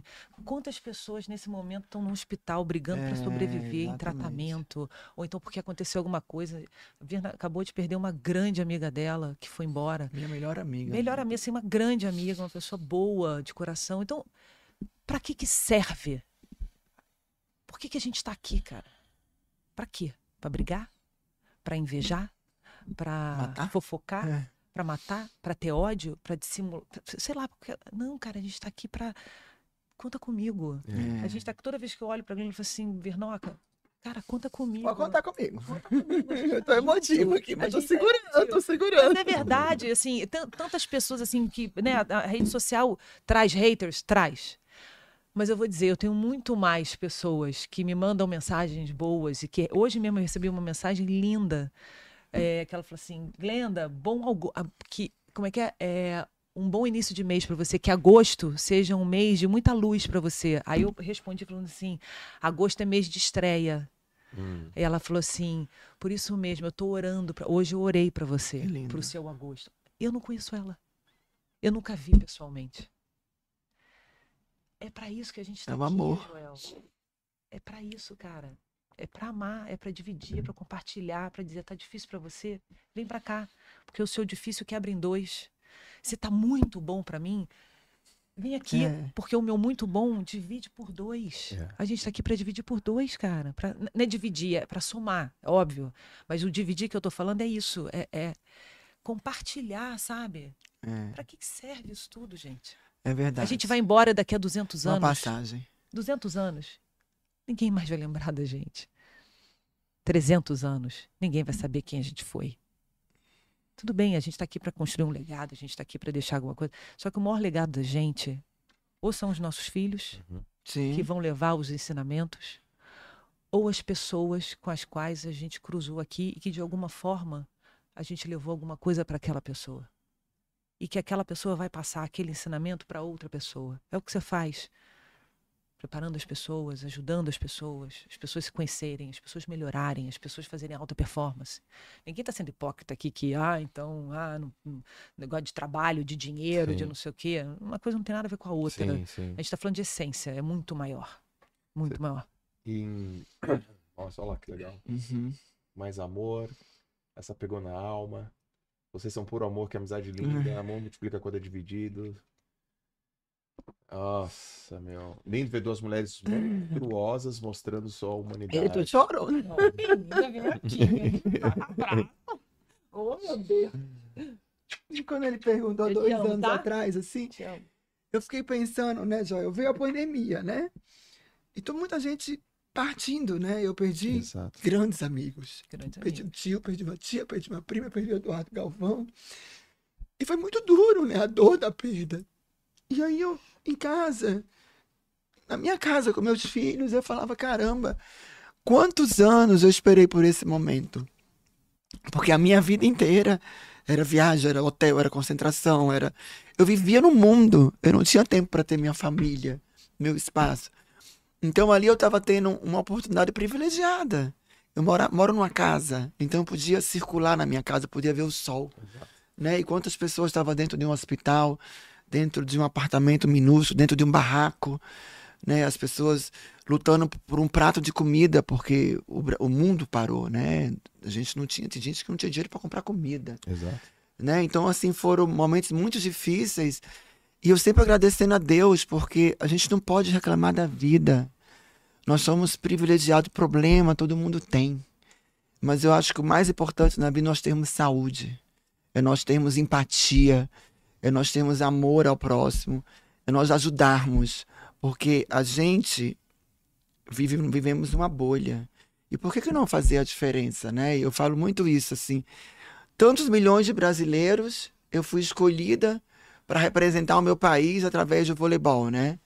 E eu fui, um- eu fui uma pessoa escolhida por Deus. E quantos poderiam estar no meu lugar? Então, assim, nós temos o dever de cidadã de retribuir para o nosso país, né? de, de fazer a nossa parte. Como a gente pode fazer? Vocês através da comunicação, eu através desse meu jeito descontraído de ser, de brincalhona, mas sempre com uma verdade, com uma essência. Porque nós somos privilegiados nesse mundo, nós temos muita coisa. E nós temos que o dever de ajudar. E cada um ajudar da sua forma. Né? Eu falo assim, eu através do esporte, vocês através da comunicação, e parar de julgar as pessoas, parar de criticar, parar de apontar. Nós brasileiros temos um defeito muito grande, julgar os outros. Olha para dentro de si. Como que você pode ser uma melhor mãe, uma melhor esposa, uma melhor profissional, uma melhor amiga? Como você pode ajudar o próximo? Como as pessoas que te cercam, né? Então eu falo assim, política, religião, esporte, ninguém se discute, ninguém fala. Cada um tem sua escolha. Mas a gente, através de exemplos, a gente pode arrastar muitas multidões, fazendo a diferença, É, A né? minha escolha não precisa sobressair a sua escolha. Não, e pra que a ficar a lutando, escolha, brigando tá por isso? certo. Ok, você tá ali, vamos torcer por você, cara. Se, se eu gosto, você não gosta, o problema é meu. Mas vamos fazer a diferença, né? Vamos, vamos olhar pro lado e, e falar, nós somos muito privilegiados. Vamos. Eu, eu tô lembrando, eu tô lembrando aqui, vocês contando, o que que aconteceu Minha com tá tão forte que eu tô até zonza. É, A energia. é, que aconteceu Tô- eu tô. Juro que eu tô zonza. é. Energia forte. Na pandemia, a pandemia foi uma foi um choque, né? Muito muito Foi. muito grande para a população toda. E tem uma cena muito emblemática na minha na minha vida. Eu morava em Santos, meu escritório, em frente à praia, Glenda. Virna. Um negócio espetacular, grande, com vidro, no 19 andar, de frente pra praia. Lá em Santos, maravilhoso. E aí entra eu tô lá na pandemia, online, meu online bombando, eu só crescendo, e, e minha empresa crescendo, e aquela. Eu, eu super bem posicionado no online. Entre a minha, é, minha cunhada e meu irmão, que tinha uma agência de marketing. E aí, tudo bem, tudo bem? Ah, a gente ia falar sobre um curso que a gente ia dar, eles iam me ajudar tal. Eu falei, como é que tá a agência? Eles falaram assim: perdemos metade dos clientes. Em quanto tempo? Em sete dias. Metade. Metade. Motivo: pandemia. E aí minha cabeça fez assim: porra, os caras estão perdendo emprego, perdendo dinheiro, e eu aqui bombando, eu tenho que fazer alguma, Alguma coisa. coisa. Eu preciso fazer alguma coisa. E eu lembro que lá no meu escritório, em frente à praia, assim, eu falei: meu, o que eu vou fazer? O que eu vou fazer? O que eu vou fazer? Passou um navio, um transatlântico, gigantesco na minha frente. Eu falei: já sei. Eu escrevi: A Travessia.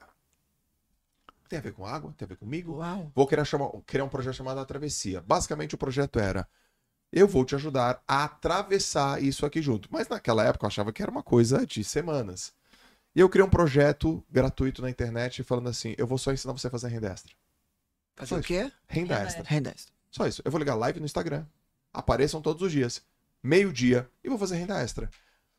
E só isso. Por quê? Porque eu preciso ajudar as pessoas a fazer renda extra. Eu lembro que a gente começou o projeto Atravessia. Gente, a partir de hoje, meio-dia, live comigo, eu vou dar várias ideias de renda extra. E aí eu tive o insight de criar o dinheirômetro. Dinheirômetro. Ah, E eu fiz um cálculo. Eu falei, cara, quer saber? Eu acho que, pô, em seis semanas, todo dia, renda extra, tal, eu vou ajudar a galera a fazer uns 300 mil reais. Aí eu criei um grupo de Telegram. Falei assim, gente, coloca aqui o seu nome. E a partir de agora, toda semana eu quero que vocês vão colocando quanto que eu te ajudei a fazer de grana a mais. Meu, o resultado foi surreal. Aí comecei. Gente, vamos lá, renda extra. Quem alguém tem garagem aí? Tem. Não tá fazendo nada com a garagem? Não. Aluga. Gente, alguém tem tempo? Tem. Dá pra passear com cachorro? Sim. Cobra. Gente, eu... aí um cara mandava assim: Joel, eu, eu sou cabeleireiro, eu não sei mais como é que eu faço. Porque as pessoas não vêm mais no salão. Eu falo: curso de como cortar o cabelo sozinho. Isso. E aí eu, pô, 2020, curso Que de lindo. como cortar. Mas como que faz? Faz uma aula, pega o celular e fala assim: passa a máquina desse jeito. Aí outra, Joel, eu trabalho na Mitsubishi, fechou. Eu falo. Como fazer bombom? Como fazer brigadeiro? Mas como que eu vendo? Se eu não posso estar com as pessoas. E tudo na hora. Então faz o seguinte: faz uma cartinha, vai no teu condomínio, bota a cartinha por debaixo da porta, fala: daqui a uma hora eu vou voltar, vou deixar o brigadeiro e tal. Eu fui tendo ideia e eu lembro que eu fiz uma aula 88 formas de fazer renda extra. Caralho, do cacete. Primeira Você não fez um semana. livro disso, não? Não fiz. Ter feito Mas, ó, livro, 80... Incrível. Ó, tá aqui, ó. Eu fiz Eu 20 fiz mil. Ó, eu fiz dia. 20 mil em um Quem dia. tava lá? A Ó, Graci. Inesquecível esse projeto, a Lara. A Lara Finocchio é a minha cunhada, que tava. Essa Lara Finocchio é a minha cunhada aqui. Que que tá aqui legal. do Que lado, tá? Tá aqui do lado, sala do lado. Ah, mentira. Oi, cara. E aí a gente, vamos, dinheirômetro, dinheirômetro, dinheiro. Uma semana depois eu rodei e falei, gente, coloca aqui quanto vocês fizeram de grana. 1 milhão e 800 na primeira semana. Eu Uau. falei, bora de novo. Outra semana, Porra. 3 milhões. Bora outra Que semana. legal. E aí, renda extra. Teve gente que abriu negócio, teve gente que se salvou das dívidas. Eu não cobrei um centavo. Que lindo. Só ensinando, mas assim, as ideias mais básicas Pô, é do planeta. Tipo assim, é, alugar garagem, passear com cachorro, responder e-mails, porque tem, tem empresas que se você só responder dados, ela te paga. Preencher dados, responder pesquisa. Tem empresa que te paga só pra você preencher pesquisa. E eu falei, cara, essa empresa é tal, você entra aqui e faz isso. A empresa para você ser freelancer, empresa para você abrir curso, empresa para você fazer vídeo. Eu descobri outro dia que nos bailes de dança tem, tem, tem, tem dançarino que cobra pra dançar. Porque tem mais, mais mulher que homem em baile de dança, né? Ah, e Aí os os caras cobram, muito, né? cobram! É. Tem Aí- popstar, viu? Aí foi numa época que teve muitas lives. Muita Ah. gente fazendo live lá. Eu, gente, então venda transcrever lives.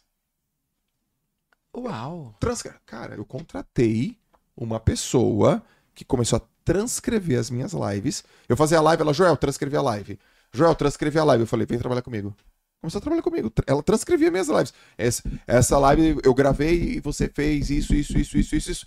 Contratei, trabalhava da casa dela, casada, com um Olha que filho. lindo. Gente, que massa. Gerou emprego. Gerei emprego. Mas, mas sabe o que é o sentimento mais então, qual legal? Foi, qual que foi o aprendizado que eu tive doloroso nos últimos três anos?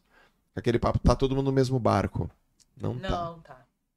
Não, Tá todo mundo na mesma tempestade. É, Sim. exatamente. Mesmo barco, não. Não. Cara, não é que eu me senti. é, não, eu, eu senti uma ordem. Foi, foi, foi, não foi, foi assim: Era. ajuda, Deus falando com você Fim. no seu É. coração. E você é muito generoso. ajuda. O que aconteceu com a minha vida? Só melhorou, só Óbvio, cresci, só tive óbvio. retorno, Só prospera. só prosperei. Mas você foram, faz o É. bem. foram dezenas de milhares de pessoas que ali naquele instante falam, pô, vou seguir a instrução desse cara. E eu ia no básico do básico do básico Sim. do básico do É básico. você- quando uma tragédia dessa, você fica, você fica, você fica perdido, né? Joel, você, Você, sabe não que eu sabe o que tenho. fazer, você fica cego. Eu tenho um cabeleireiro que eu vou, te, É. eu vou te apresentar. Porque ele, o Rodrigo Siqueira, ele, ele é muito seu fã.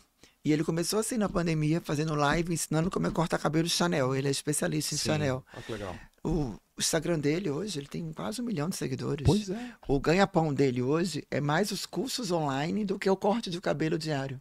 Ele teve esse insight, entendeu? e no é. dia que eu fui lá, na, quando logo acabou a pandemia, ele me contou. Quem me inspirou foi o Joel.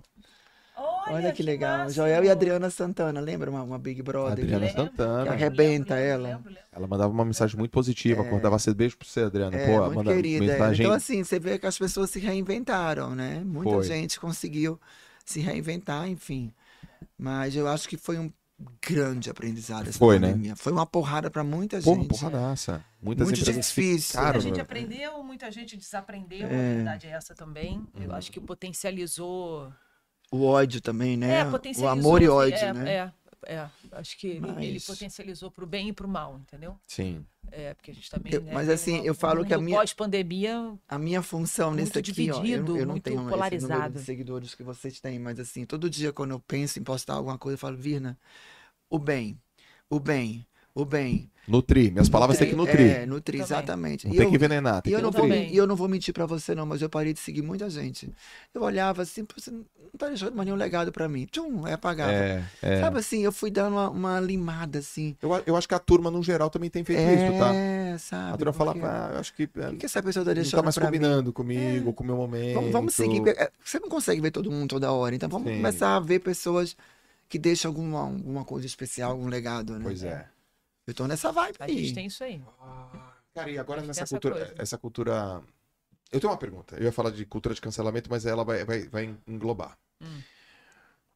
Vai na memória também, não fala nome, mas conta. Pulsa na memória de vocês alguém que chegou no topo e caiu. E por que que essa pessoa caiu? O, o que que ela negligenciou? Onde ela marcou bobeira? De repente alguém da televisão, de repente alguém do, do esporte, e- ou alguém da fama. Toda vez que eu converso com pessoas que são ícones no que elas fazem há muito tempo, eu faço essa pergunta, tá? Eu faço. Cara, olha só, eu não lembro de uma pessoa, mas assim, eu, eu vejo situações, né? Até porque quem trabalha com esporte vê muita, eu já vi muita coisa, escuto muitas histórias, e, enfim. No meio de televisão também, obviamente. Sim. Mas eu acho que uma. é, se tem. O número um da fila Ah, para que isso aconteça é a arrogância. Hum. Né? A arrogância ela é muito perigosa, porque a arrogância ela te cega. Ela não deixa mais você ver aquelas perguntinhas. Ó. A arrogância não deixa você responder as perguntinhas. O que, que eu posso fazer para melhorar? O que, que eu deixei de fazer que me tirou aquilo, aquilo eu deixei, entendeu? Então acho que a arrogância ela, ela, ela é uma é uma lente que embaça o seu julgamento sobre você mesmo, de onde você tá, o que você quer, para onde, né? E eu acho que esse é um caminho sem, assim, é muito perigoso. A arrogância é muito perigosa, a porque pessoa- ela alimenta o ego, ela não alimenta. Exato. Como é que Então, ela a identifica arrogância que ela tá alimenta o ego. arrogante? Porra, é, É, dificílimo, Porque às vezes sabia? elogio, o objetivo do É elogio às vezes é, é te paralisar. Então, por isso que eu tô elogia- falando, é, é- é- é por isso que o ego, é, você tem que silenciar o ego todo dia. O ego é todo dia.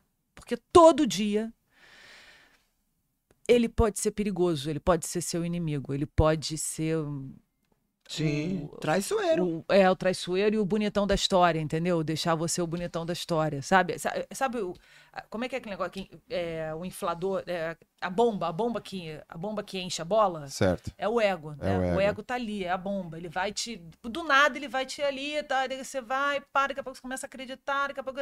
Uma coisa é você ter autoconfiança. Uhum, Autoconfiança é importantíssimo. Certo. A outra coisa é o ego. É, é, é tênue a diferença. É tênue, cara. Mas é num olhar. Ei, é numa tá postura. profunda, tô adorando isso. a Morra, gente meu fala bem. muito sobre Ei, isso. A gente olha. fala muito sobre Parece isso. que esquentou, Eu tá acho que o deslumbramento, É, meu amor. o deslumbramento faz parte Deslumbramento. em algum momento da sua vida, em qualquer carreira, qualquer, qualquer, qualquer.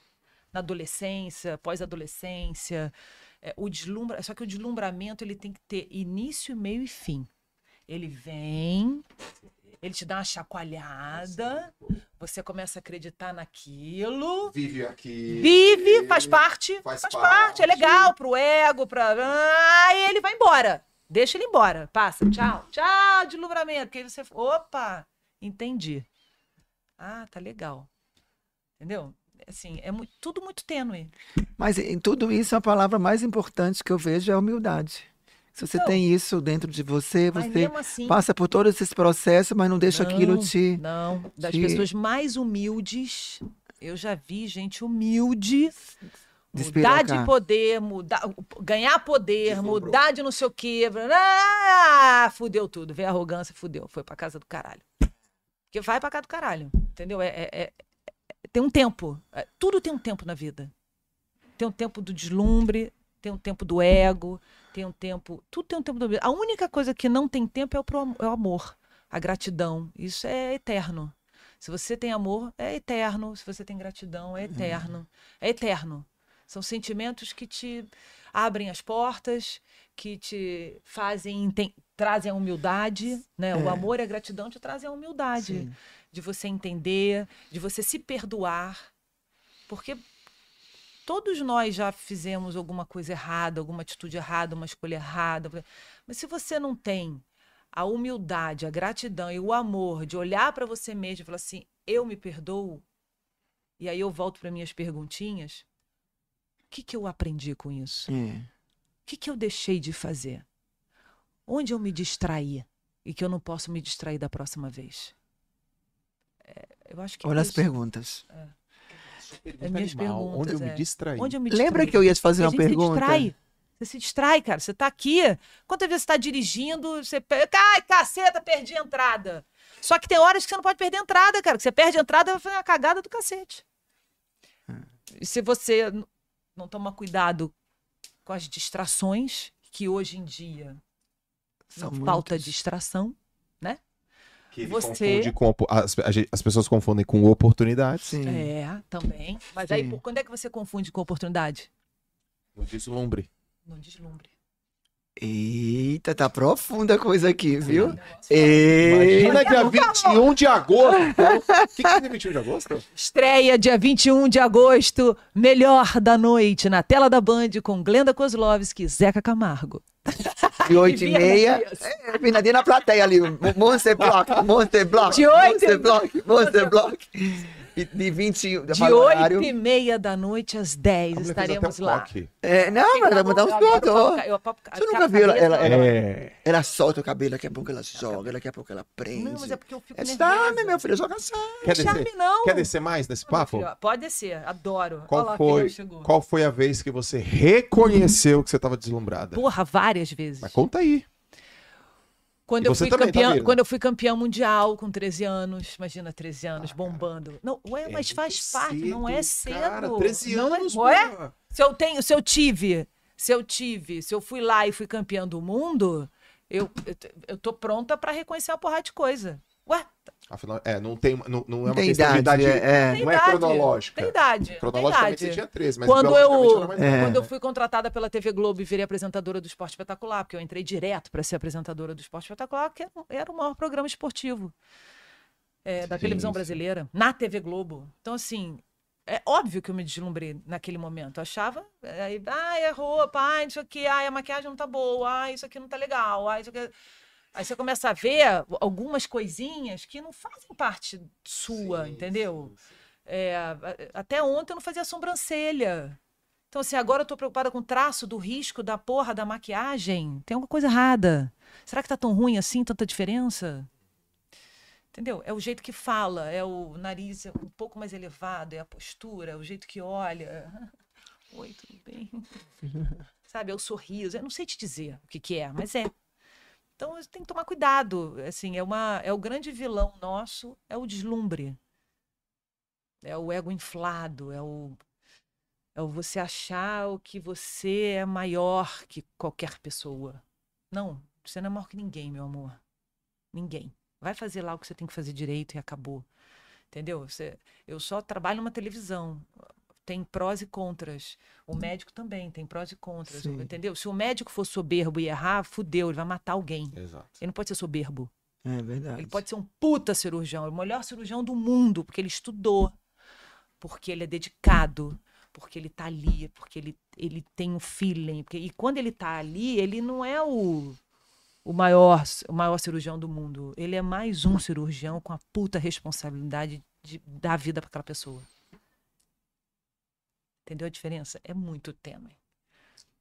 Mas eu sempre fiquei muito alerta, na- assim, sempre. Sempre fiquei. é- É até ruim, porque às vezes eu, vem a impostora, entendeu? Exato. Então é uma, é, uma, é, um- é uma guerra interna muito grande do. Não, isso aqui, onde está a impostora e onde está a atenção Certo, para não me distrair com certas coisas. certo. Então, sei lá, agora, por exemplo, quando eu fui, né, a gente até comentou, né, quando eu fui gravar a primeira chamada, eu cheguei na Band, era a pessoa me esperando, eu saí do carro, já tinha uma pessoa, que já tinha outra pessoa que É. comigo. Eu falei, caralho, falou, peraí, "Gata, calma calma. Parece que eu sou uma estrela. Parece que eu sou. É, eu falei, não, peraí, não, calma, não, não é assim. Não, precisa... não tá tudo bem, eu tô feliz. Mas eu sei que é normal, eu sei que faz parte do Uhum. processo. Uhum. Eu sei que é assim. As pessoas estão preocupadas comigo, estão querendo me fazer o Dar o melhor, melhor. possível, dar o melhor de cada uma. Só que para mim é muito diferente, porque eu, né, eu, eu sempre cheguei eu lá com a minha bolsinha, entrava na redação, chego atrasada, brinco com todo mundo, a maquiagem correndo, entra correndo, descabelada. Eu sou descabelada, eu faço coque, solto o coque, faço não sei o quê, faço não sei o quê, fico suada. Não muda. Então, a gente tem que tomar muito cuidado, assim, muito cuidado. O que que é sucesso pra vocês? E se ele mudou? Cara, eu acho que sucesso é um sonho realizado, né? Essa, essa, essa pergunta que você fez pra Glenda, eu fiquei aqui me questionando. Cara, eu deslumbrei, deslumbrei. Não, eu não, eu não, eu, eu acho que a minha maior fuga do meu deslumbramento era financeira. Como assim? Louco isso que eu tô te falando, né? Porque eu me ausentava muito de casa e eu tinha necessidade de comprar muitos presentes para muitas pessoas. Então eu, eu ia viajar, eu tomava esporro pra cacete do Bernardinho. A gente só podia voltar com duas malas, eu voltava com 10. Eu dava 20, 50 dólares para cada uma para dizer que era dela, para trazer os meus presentes. Caramba. E eu gastava muito dinheiro comprando para as pessoas que era um vazio que eu tinha dentro de mim, mas que eu tinha que ser grata àquelas pessoas que estavam cuidando da minha vida, do meu filho, quando eu estava fora de casa, né? Só que chegou uma hora que eu vi, cara, eu tô gastando muito dinheiro, mas eu não percebia. Era uma compulsão aquilo, entendeu? E quanto mais as pessoas me falavam, eu não me enxergava aquilo. Ali foi um deslumbramento financeiro, sabe? Até que eu, eu tive um empresário que falou assim: Vinoca, vamos organizar sua vida financeira? Vamos, quanto você ganha, quanto você. Ainda bem que eu casei hoje com meu marido, que é uma pessoa incrível, uma pessoa, uma pessoa super equilibrada financeiramente, e me deu um norte. Porque o dinheiro, para mim, ele, ele, ele era descartável. Eu, não- eu não fazia conta. Eu ganhava, você falasse assim, Vina, tem um projeto para ajudar uma igreja tal. Quantos? 10 milhões? Toma aqui 10 milhões. Não tinha, né? Mas se eu tivesse, entendeu? E, e, e eu vi que dinheiro não leva a desaforo. Esse para mim foi o meu grande vilão, sabia? Hoje não. Aí eu fiz coach. Aí eu tive uma coach chamada Liamar Fernandes. Um beijo para ela. Que quando o pai morreu, eu fiquei uma tristeza muito grande, um luto, né? Porque por mais que a gente saiba que vai acontecer aquilo um dia, você não tá preparada. Eu falava, Liamar, eu preciso saber lidar com dinheiro. Eu não consigo. Eu tenho um. Eu gasto, gasto, gasto, gasto. Comichão, comichão, comichão, comichão. É, ó. Era tipo assim. E não, e não era assim coisas valiosíssimas, mas era uma necessidade de comprar. Entendi.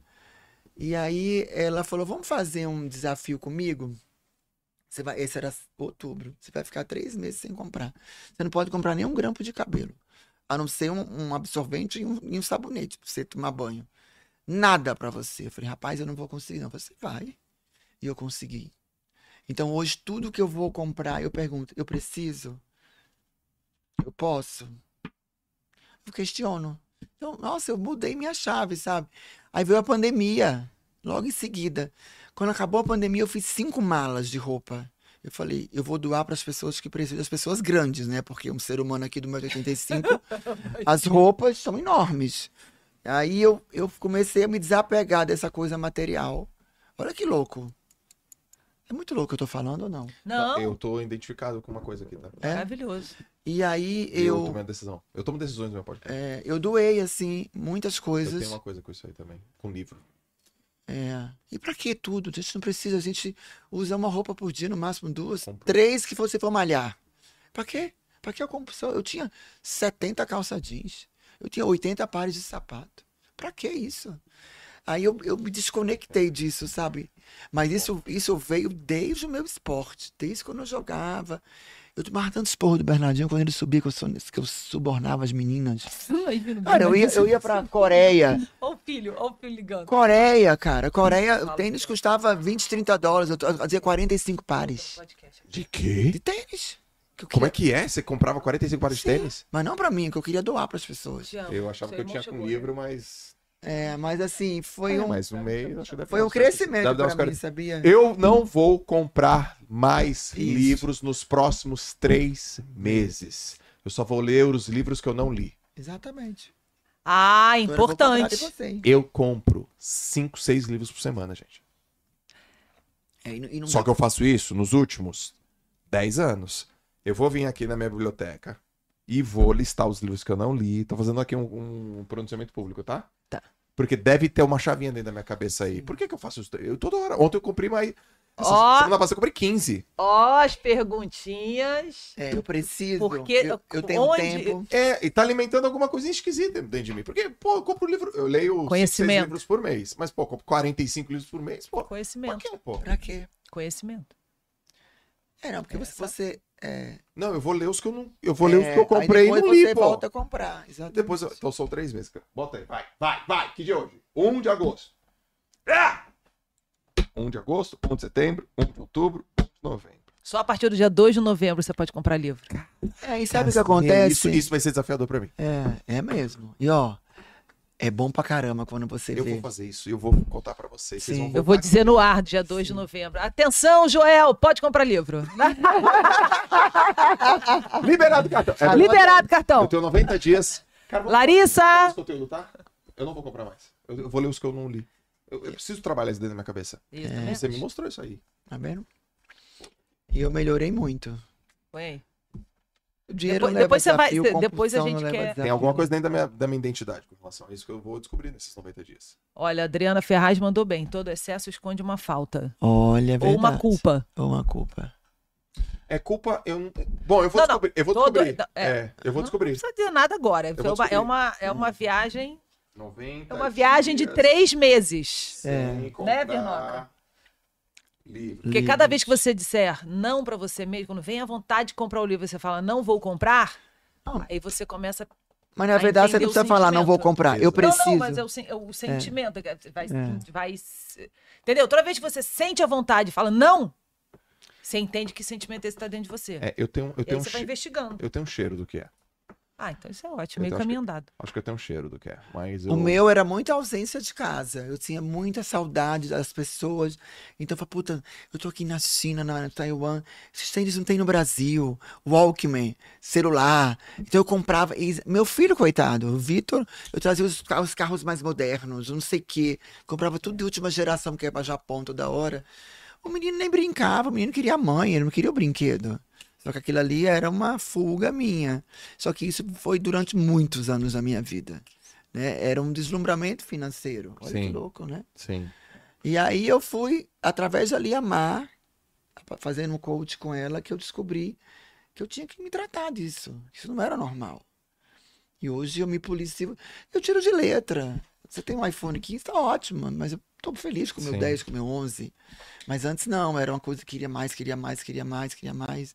Mas às vezes não era tanta grandeza, mas uma necessidade também de ajudar, de dar, de ajudar, de dar, de ajudar, de dar. Você po- pode ajudar sim. Na hora que você está preparado, que você se programou, que você fez, né? Antes não era assim, era uma coisa. Nossa. Que papo, hein, gente? Quanto tempo a gente tá aqui?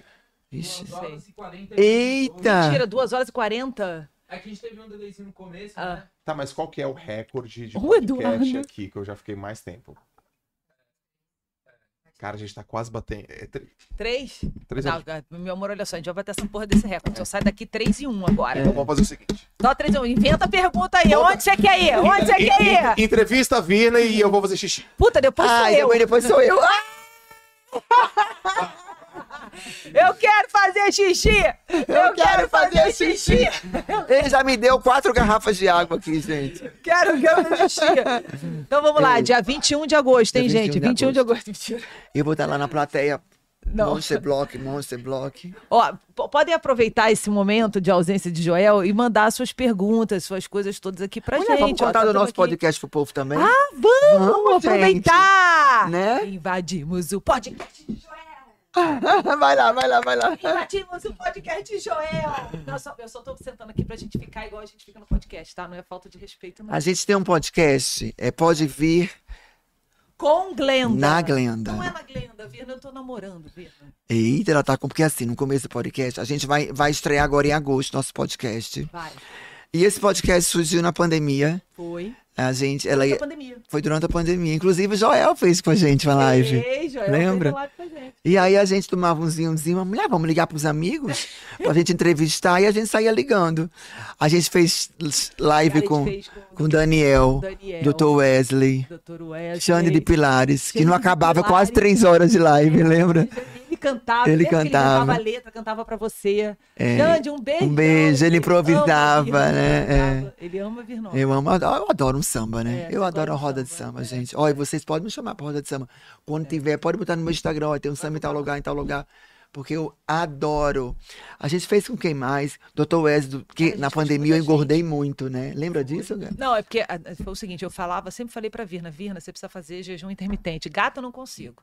Não consegue ficar, não vou conseguir ficar horas e horas sem É. comer. Eu falei, vai conseguir. É. Aí ela conheceu o Dr. Wesley, maravilhoso. É, o o método do Papa do jejum. jejum. Perdi 8 quilos na pandemia. Foi. Agora nas férias ganhei 6. Liguei pra ele hoje, tomei um esporro da porra. E vou ter que perder 6 quilos até dia 30 de agosto, porque meu aniversário é dia 31. E hoje, e dia 31, tem uma das maiores luas. É, você sabia? Energia. Minha vez Três luas. Três... Xixi. Depois sou eu. Pelo amor de Santo Cristo, gente. Faz logo esse xixi, não demora não, gata. Tem a lua? Não, vão, ter, vão ser três luas é, gigantescas. Três luas brancas, três luas vermelhas, três luas especiais, três luas mega ou, que a última vez que aconteceu foi em 2018. Aham. 2018, olha só que loucura. 2018 eu decidi sair da Globo. Você, Nessa porra dessa lua. você que sabia? decidiu Foi sair. uma dessa. É, decidi. É, não, eu que saí. Aham. É, mas foi em 2018, depois da Copa do Mundo da Rússia. é, eu me lembro que eu, eu fui, fui, peguei os dias de folga e fui para Mykonos, Uhum. Grécia. e para Grécia. E teve uma dessas luas, além de ser essa uma dessas luas, teve também um eclipse. E aí eu olhando para aquilo, cara, na noite do eclipse, eu lembro a lua ficando vermelha, né, aquela coisa assim, eclipse mesmo e, e, e olhando para aquilo, olhando para aquilo, olhando para aquilo, eu falei assim, acabou meu tempo, vou sair da Globo. Em 2019 eu saí. É, Calma. Calma. Início de 2019 eu mandei, a, mandei o e-mail dizendo que eu ia sair. Assim? Foi, foi por e-mail. Foi Mas assim, sentada mas- num estádio, sentado no- na arena do Grêmio. Eu sentada na arena do Grêmio, olhei a arena toda, jogo de seleção brasileira, Ah. acabou o jogo da seleção brasileira, olhando aquilo tudo. Falei, é agora. Peguei o celular, pedi demissão. Falei assim, olha, a partir de tal dia eu não vou mais trabalhar na Globo, eu quero me desligar da empresa, muito obrigada. Send. Mas sem nem Sem, questionar, sem chance de um, de um flashback. sem conversa. Sem conversa. Tomei a decisão. Uau. Assim. Mas você E já a tava, gente é assim, né? você já tava pensando? Ou foi. Já, né? Eu já tava pensando assim.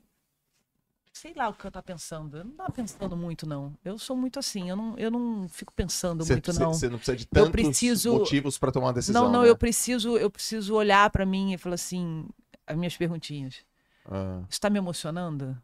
hum. Eu tô feliz? É, eu quero ir trabalhar amanhã? Não, não quero. Então tem alguma coisa errada. Porque eu quero, eu gosto. Eu sou workaholic. Trabalho a minha vida inteira. Trabalho desde meus... Eu sou independente financeiramente desde os meus 13 anos de idade. Sim. E eu trabalho desde os meus 17. Eu tenho 49. Trabalho a vida inteira. Sim. Né? Sim. Verdade. Menor também. Então, assim, é, se eu não quero trabalhar amanhã, tem alguma coisa errada. É. Né? Às vezes não é com lugar, às vezes é comigo. Então Certo. eu tenho que entender. Ah, não, é com lugar? Tenho que entender. Ah, é o lugar. Eu não quero estar nesse lugar. Eu não queria mais estar lá. E você deu um tempo pra você ou você já engatou outro trabalho? Não, aí, aí veio a pandemia, né? Aí já foi um, assim, um, um momento Globo da a- pandemia. pra aproveitar pra. Não, eu não sabia direito o que eu queria, pra onde eu ia, o que eu ia fazer. Eu só não queria estar ali. Tem uma coisa que eu acho bacana, às vezes, é... você tem que saber o que você não quer. Uhum. Quando você sabe o que você não quer, você não quer aquilo.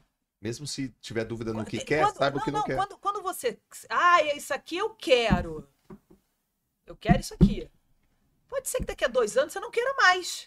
Mas tudo bem. Agora, quando você não quer, cara, você não, Não quer, quer. essa merda. Tira daqui, cara. Não quer essa bosta. Então, quando você sabe que você não quer, é muito fácil. Tchau. Olha aí que liberdade. Aí, ó. É...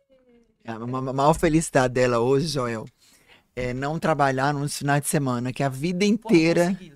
Ela trabalhou 26 anos, não foi, gata? 20, 22 anos. 22 anos nos finais de semana. Todo sábado e domingo. Não, peraí. Quando, quando você fala todo, é todo? É, porque apresentava o programa ao vivo no domingo. Pode crer. Então, sabadão à noite não tinha. Não tinha sabadão à noite, né? Não, tinha sábado à Não, noite. sábado começava a estudar. É. É, e quantas vezes eu ligo, gata, vamos viajar? Como vou viajar, gata? Sábado eu tenho que estudar. Ela É, tá toda feliz Eu agora tô, que vai ter eu tô. sábado e domingo. Aí Esse sábado passado, ela, gata, eu não tô nem acreditando que eu tô sem trabalho. Ela me ligou, e aí, gata, o que você vai fazer? Não sei, tô Eu tô dormindo. perdida.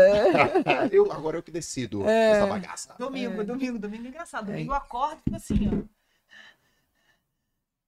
Domingo, cara, o que eu vou fazer? Não tem pra Esse foi o primeiro domingo, assim, o segundo, né? Que você não trabalhou. É, do fundo E já tava- Eu não tenho que ler, eu não tenho que ir pra TV, eu não tenho que maquiar, não tenho que fazer escova no cabelo, não tenho que fazer nada. O que, que eu vou fazer, cara? Deu até um vazio, né? Mas a tua identidade Não. foi. a- a tua- eu fiquei muito tempo numa empresa que eu saí da empresa, eu, eu fiquei um bom tempo sem saber. Minha identidade ficou absolutamente abalada. É. Quem eu sou? É. Mas eu não tô mais aqui? O que, que eu faço? Mas não sou mais essas pessoas? Quem eu represento? De quem, quem tá. Como é que foi isso contigo? Pô, imagina, eu era Glenn da Globo, né? Ah, você é Glenn. né, Não tem jeito. Glenn, ah, da Globo. Da Sim. Globo, Glenda da Globo, Glenda da Globo, Glenda da Globo. Aí eu me lembro quando eu saí, eu falei assim, caraca, e agora o que eu vou fazer? Aí os amigos começam, faz um liquidinho. O que, que é liquidinho? Faz um liquidinho. Aí eu fui no liquidinho. Entrei no liquidinho. Liquidinho, currículo. Falei, caralho, currículo. Currículo. Trabalhei 27 anos. O único lugar que eu trabalhei na minha vida. O único emprego.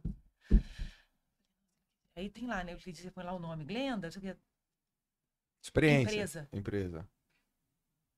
Cara, não tem empresa. Ah, empresa de, atual, né? LinkedIn. No LinkedIn. Empresa. Cargo. Aí eu inventei. Empresa. Glenda Kozlovski. Limitada. Cargo. CEO. Sou CEO da própria empresa que eu acabei de inventar. Quem é comunicadora? Adoro, sensacional. Essa merda aí. Foda-se. Da onde? Aí as pessoas têm isso. Você liga pra um lugar, né? Glenda da onde? Não, Babado. da Glenda, sou Da mesmo, é de Glenda, lugar da nenhum. Glenda LTDA. Não, eu falo de lugar nenhum. de lugar nenhum. É engraçado isso. A Mas Kozlovski. tem isso mesmo. Mas engraçado, eu, pra mim foi tão. É, foi, é aquela coisa do eu, eu não queria mais estar ali. Então, pra mim foi ótimo, foi tudo bem, eu sou muito grata, eu Grata. adoro, eu tenho vários amigos lá, Uhum. falo com alguns amigos, poucos, mas falo. É, acho que a gente fez uma história linda lá dentro. É, sei lá, acho que 98% das pessoas que trabalharam comigo já não trabalham mais lá.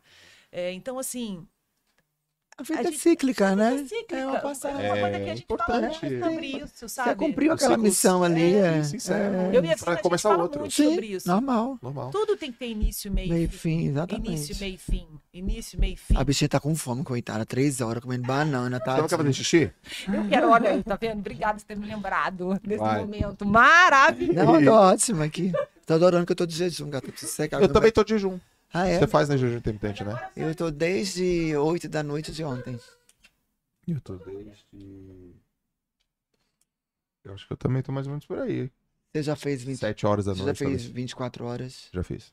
É bom, né? É demais. É. Toda vez que eu tenho reunião de ou de conselho dentro da minha empresa, ou de conselhos em outras empresas que eu tenho, eu ou um curso que eu vou dar logo cedo, eu vou de jejum. Não, eu acho que dá uma endorfinada na gente, É, né? a gente sai de Globo e vai pra jejum intermitente. Tipo, pessoal, aqui, é assim, num clique. É. A gente tá na Globo e tá no jejum intermitente, tudo bem? É que eu vi a banana dela e eu É. falei, tá de jejum. Jejum A você não... A faz um jejum, né? Mas você não pode sair com banana de jejum. Porque a banana entra, entra como glicose. Al- É, é. Menina, ainda tem, tem que ensinar ela. Você tem, que- você tem que sair com castanha, com abacate, com ovo, com queijo. É, nunca com banana. Com fruta. ai, não, depois que você sai, um ovo cozido. Exato. Eu ando sempre com ovo na bolsa. Porque eu sou safada. Agora nas férias eu engordei de safada, né? Eu ligo, eu dou, eu dou uma. Uma vez por ano eu dou um off na minha vida. Eu morei muitos anos no Rio. Eu Uhum. morei 25 anos. E a, a, a minha, a minha memória seletiva é muito grande ali. Seletiva? Não, memória afetiva. Afetivo. É muito grande ali no Rio, assim. Os melhores momentos da minha vida foi lá. Então eu passo as férias com as crianças lá. E, e eu ali, quando eu chego, eu quero ver todo mundo. Eu quero ir pra praia, eu quero ir no bar, eu quero ir no cinema, eu quero ir pra casa do meu amigo.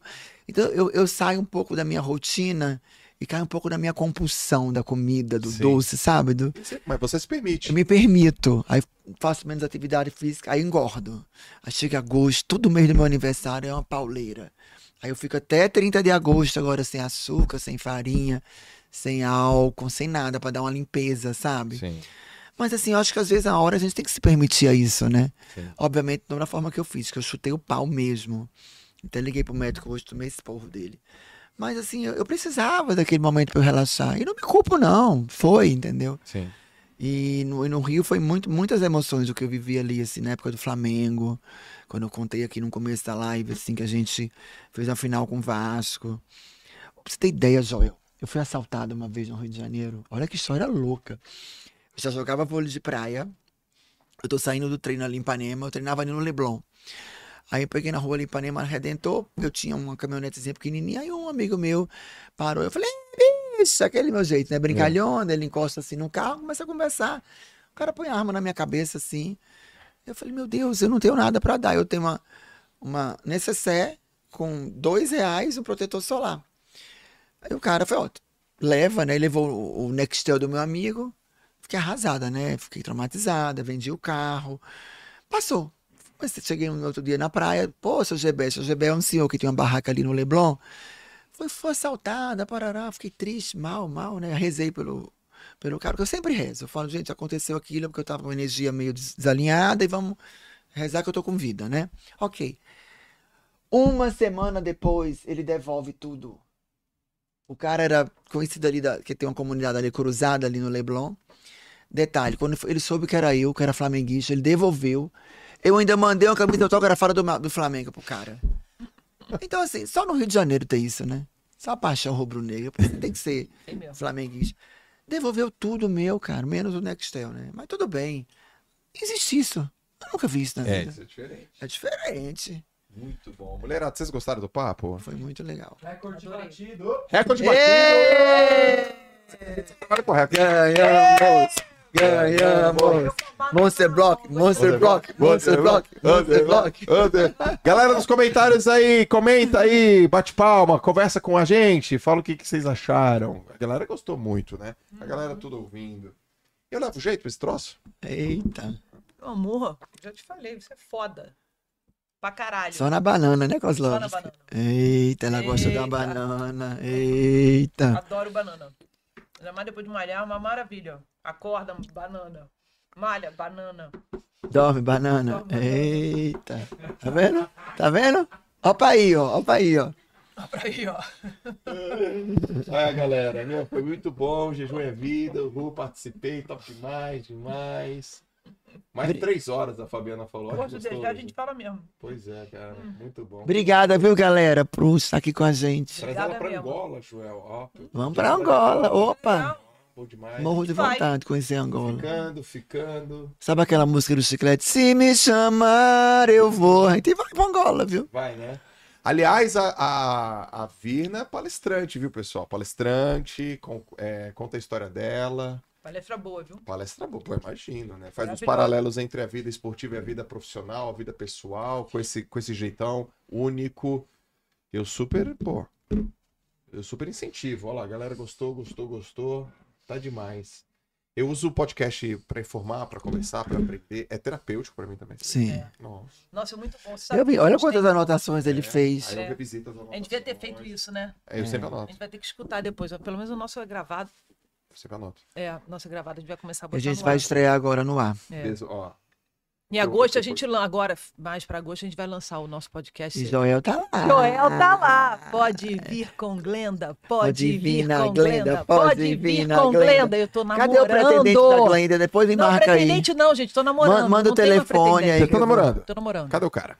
Ele tá aqui, tá ouvindo, né? Tá Esse cara sou eu. Esse cara sou eu. Foi você que cavou esse pênalti? Não, esse Não. não. esse- Não? não. O, o- o ex-marido fui eu. Mas esse não. O ex-marido foi, cara. Fiquei casado 12 anos. Eita, mas essa história é pesada. Ah, não, que é babado. É babado, né? Babado. Galera, é o seguinte, ó, antes de eu fazer a última pergunta, Nada, ele vai ser pai. Mandar beijo pro Luiz. pra a última pergunta sempre antes que eu, Tá. eu sempre faço uma pergunta pra finalizar. Para a galera que quiser falar com vocês, redes sociais. Vina DD, dado, dado. Virna DD. Mas Instagram. tá- É Instagram, Instagram. Tem YouTube? YouTube tem Virna Dias, é, LinkedIn Virna Dias. E TikTok? Não, não tenho TikTok ainda. Tá. Mas você coloca conteúdo no YouTube? Não, não coloquei ainda. Abri e não coloquei. Tem os jogos de Miricuba, entrevista A com a gente, gente, a Mireia. gente tá um monte de coisa errada que a gente não É, tá os fazendo, né, Joel? fizeram Eu pra mim. sei. Eu não vou mentir pra Já você. sabe, né? A fazer gente- uma imersão comigo aí que a gente Vamos. tudo nos prumos. A gente vai é é aprender teu com você. mesmo pra gente poder fazer? Não, só vem aqui que o curso é exclusivo. Ah, pode vir pra cá? Lógico. Como é que eu Então vou fazer vamos vir agora? com os Trabalho fim de semana? Porque já sabe, 21 de agora. Mas eu coloco, coloco de manhã cedo, Tá 5 certo. e meia da manhã a gente acorda, a gente acorda ele também. Meu amor, vai ter que malhar, como é que eu faço? Depois ele vai malhar. Ah, depois. Pode ser. É, a gente Eu precisa melhorar essas redes sociais da minha- gente. Vocês vão olhar aqui em frente. Depois eu vou contar um. Ah, então tá. E o teu? Instagram? O meu é arroba Glenda Kozlovski, K-O-Z-L-O-W-S-K-I, arroba Glenda Kozlovski. LinkedIn, LinkedIn, tem lá, tem lá LinkedIn, que é Glenda Kozlovski. É, no- Twitter No, é, Twitter e etc e tal, é Glenda igual. Kozlovski. É tudo YouTube. igual, Glenda e Kozlovski. pode vir com Glenn, Então, a gente. YouTube tem o Mundo Glenda, que tem todo o trabalho que eu fiz em, é, na Olimpíada de Tóquio. Só que a gente vai estrear o nosso canal Pode Vir com Glenda. O canal é isso? O nome do canal é esse? Pode Vir É, com o Instagram Glenda? também, já Instagram abriu. também? Instagram também, Pode Vir com Glenda! Na Glenda, se inscreva, dá um like, põe seus adjetivos aí que ela vai fazer A gente vai dar ficha. dicas de como engravidar pra vocês nunca mais, mas aí como, com como vídeo, casar. como casar, Como é o nome do... do- como separar, porque eu Do sou quê? Da tabela especialista. chinesa? Não, que ela perguntou aqui, vamos abrir uma... uma- Ah, é. Como que Ah, era? é. Diz- Não, é... Desencalha, Desencalha. desencalha. É, é, desencalha. Vocês respondem direct no Instagram? Eu Sim. respondo. Então, galera, manda direct no Instagram pra elas agora, falando no podcast, o que, que Ó, a vocês Dani acharam. botando meu, meu arroba ali. Dani, muito obrigada. A Dani, por exemplo, a Dani, desde a época do Esporte Espetacular, a gente ficou amiga pelo Twitter. Depois a gente se encontrou várias vezes, tem fotos aqui, né, Dani? É, Dani, Tatá, Moni, tudo a gente se conheceu pelo Twitter quando eu era apresentadora do Esporte Espetacular. Nossa, que coisa maravilhosa. Então, gente, eu sei que vocês gostaram. Manda mensagem pra elas no direct pra elas sentirem aí o carinho da, da comunidade aí do JJ Podcast, que eu também adorei. Ah, Inclusive, batemos o recorde. Recorde é nosso agora. É, agora eu, que- eu nós queria três, né? fazer um agradecimento, viu, Joel, pra você e toda a sua equipe. Realmente aqui é uma família. A gente sente a energia da turma toda. Foi muito, foi porreta, viu? Foi, né? Olha que a gente já fez vários podcasts, né? Já mesmo. Mas a gente gosta é, que- tu, tu, tu é um cara que veio no mundo pra transformar vidas, sabia?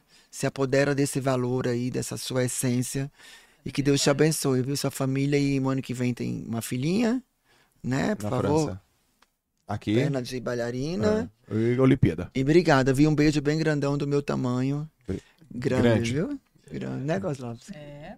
Não, eu só tenho gratidão. Gelzão, Pô. obrigada por tudo. A assim. Aliás, já tem um tempo já que ele vem e fala com a gente, dá Obrigado força a pra vocês. gente. E muitas das coisas que a gente vem fazendo depois daquela nossa primeira live que a gente fez aqui, que a gente lembrou durante a pandemia, é, de incentivo que você dava, de cutucão que você deu ali depois. É, chacoalhou, gente. Né? Chacoalhou as- muito a gente, a gente fala muito sobre isso. E, aliás, assim, eu até acho que o podcast que a gente resolveu criou fazer depois que ele falou foi a depois gente. que você falou, cara, a potência de vocês duas, olha o que vocês duas podem fazer. Eu tô falando sério, eu não tô de Legal. sacanagem, não, que eu tô aqui na sua frente, não. É sério mesmo. E foi difícil pra gente fazer, né, Vernoca? Foi super difícil que a gente não É. Porque achava é, é- é o ninguém, que a gente gente fala, a tinha medo, que a gente vai pra onde. ideias. A gente tem muita ideia, mas a gente não sabe fazer, a gente não é fazer. Executar, né? executar. Eu não sei Sim. executar. As duas. Então você vai cutucando, cutucando, cutucando, e aí a gente conseguiu fazer, e você é muito responsável por isso. E vocês são gigantes. É um prazer estar Muito aqui. obrigada. Sucesso é ser amigo dos meus ídolos. E vocês são pessoas que eu tenho como referência de, de respeito, de resultado, de contribuição. Pô, eu vi vocês na, na TV pra caramba. Então hoje receber vocês aqui dentro do nosso escritório, dentro do nosso espaço com a galera aqui. A galera aqui é tudo olhando pra Bacana vocês, olha. demais. Tô todo muito feliz. Parabéns pra vocês, viu, gente? Obrigado Parabéns. pelo tempo. Que, putz, eu, eu nem perguntei se a gente podia ficar aqui a de eterno. Bora. A gente tá três horas Aí, ó. aqui, né? A faxineira, né? Tá Não, eu nem. Alguma coisa lá no Rio. Sabe que sabe o que o Instagram? Sabe o que o podcast faz comigo? Ele, ele me força a não pegar no meu telefone. Isso É. pra mim é animal. Ó, tô três horas, eu não peguei no meu telefone. É. Quando que isso acontece? Não acontece. Não acontece. Ou eu tô palestrando, que eu não fico treino, ou tô dando treino, tô dormindo, mas É. eu não encostei. Isso é muito bom. Então eu é fico aqui, bom. eu fico full, eu fico full. Mas a última pergunta que eu quero fazer é o seguinte: vocês têm uma oportunidade de mandar uma mensagem Hum. pro mundo todo, essa mensagem vai chegar. Vai chegar num outdoor, assim, ó. Vai chegar na televisão, vai chegar no, celular da pessoa, vai chegar numa folha. Essa mensagem o algoritmo vai entregar para 8 bilhões de pessoas no mundo. Vai chegar traduzida. Vai chegar em todos os idiomas. Mas é uma mensagem que é uma vez só, é uma chance só, porque depois de um minuto Deus falou: tem que vir outra gente, tem que vir outra pessoa dando essa mensagem. Que mensagem é essa? Eu desejo paz, eu desejo amor, eu desejo empatia, eu desejo misericórdia e que as pessoas se amem mais, se abracem mais, que sejam muito felizes, que Deu- Deus abençoe a todo mundo. Muito bom. E você, Glenda? Dia 21 de agosto, estreia Melhor da Noite com Glenda e Zeca Camargo na tela da Band de segunda a sexta, a partir de 8 e meia da noite às 10. Afinal de contas, são 8 bilhões de pessoas. Que oportunidade dessa de chamar um programa, porra! Eu desejo um brilho no olhar. Brilho no olhar. É, você não consegue enganar o brilho no olhar. Pra enganar assim, fazer o fazer os para fazer a alma brilhar, só bot- assim, sem ser genuíno, só usando colírio. Entendeu? E... Ela solta umas assim quando menos você espera, tome no peito. Pérola, Pá, amor. brilho no olhar. Tá brilhando? Tá bom. Parou de brilhar? Hum, Deu ruim. deu ruim. Para pra pensar. Brilho no olhar. O dia que você perdeu o teu brilho no olhar, isso tudo aqui acaba. Concordo. Senhoras e senhores, esse foi o podcast com as queridíssimas amigas maravilhosas Glenda e Virna. Obrigado por você que ouviu e assistiu. Se inscreve no canal do YouTube, ativa as notificações. Se você tá no Spotify, segue a gente lá também. Vocês são demais, queridos. Obrigada, meu tá? amor. Conta comigo, tá? Conta Que comigo. Deus abençoe você, viu? E a gente vai estar junto. Conta pra sempre. Comigo, com a minha família e com a minha equipe. Amém. Tá bom? Amém, amém, Valeu. amém, Beijo. amém. Gente, um beijo. A gente se vê no próximo JJ Podcast. Valeu!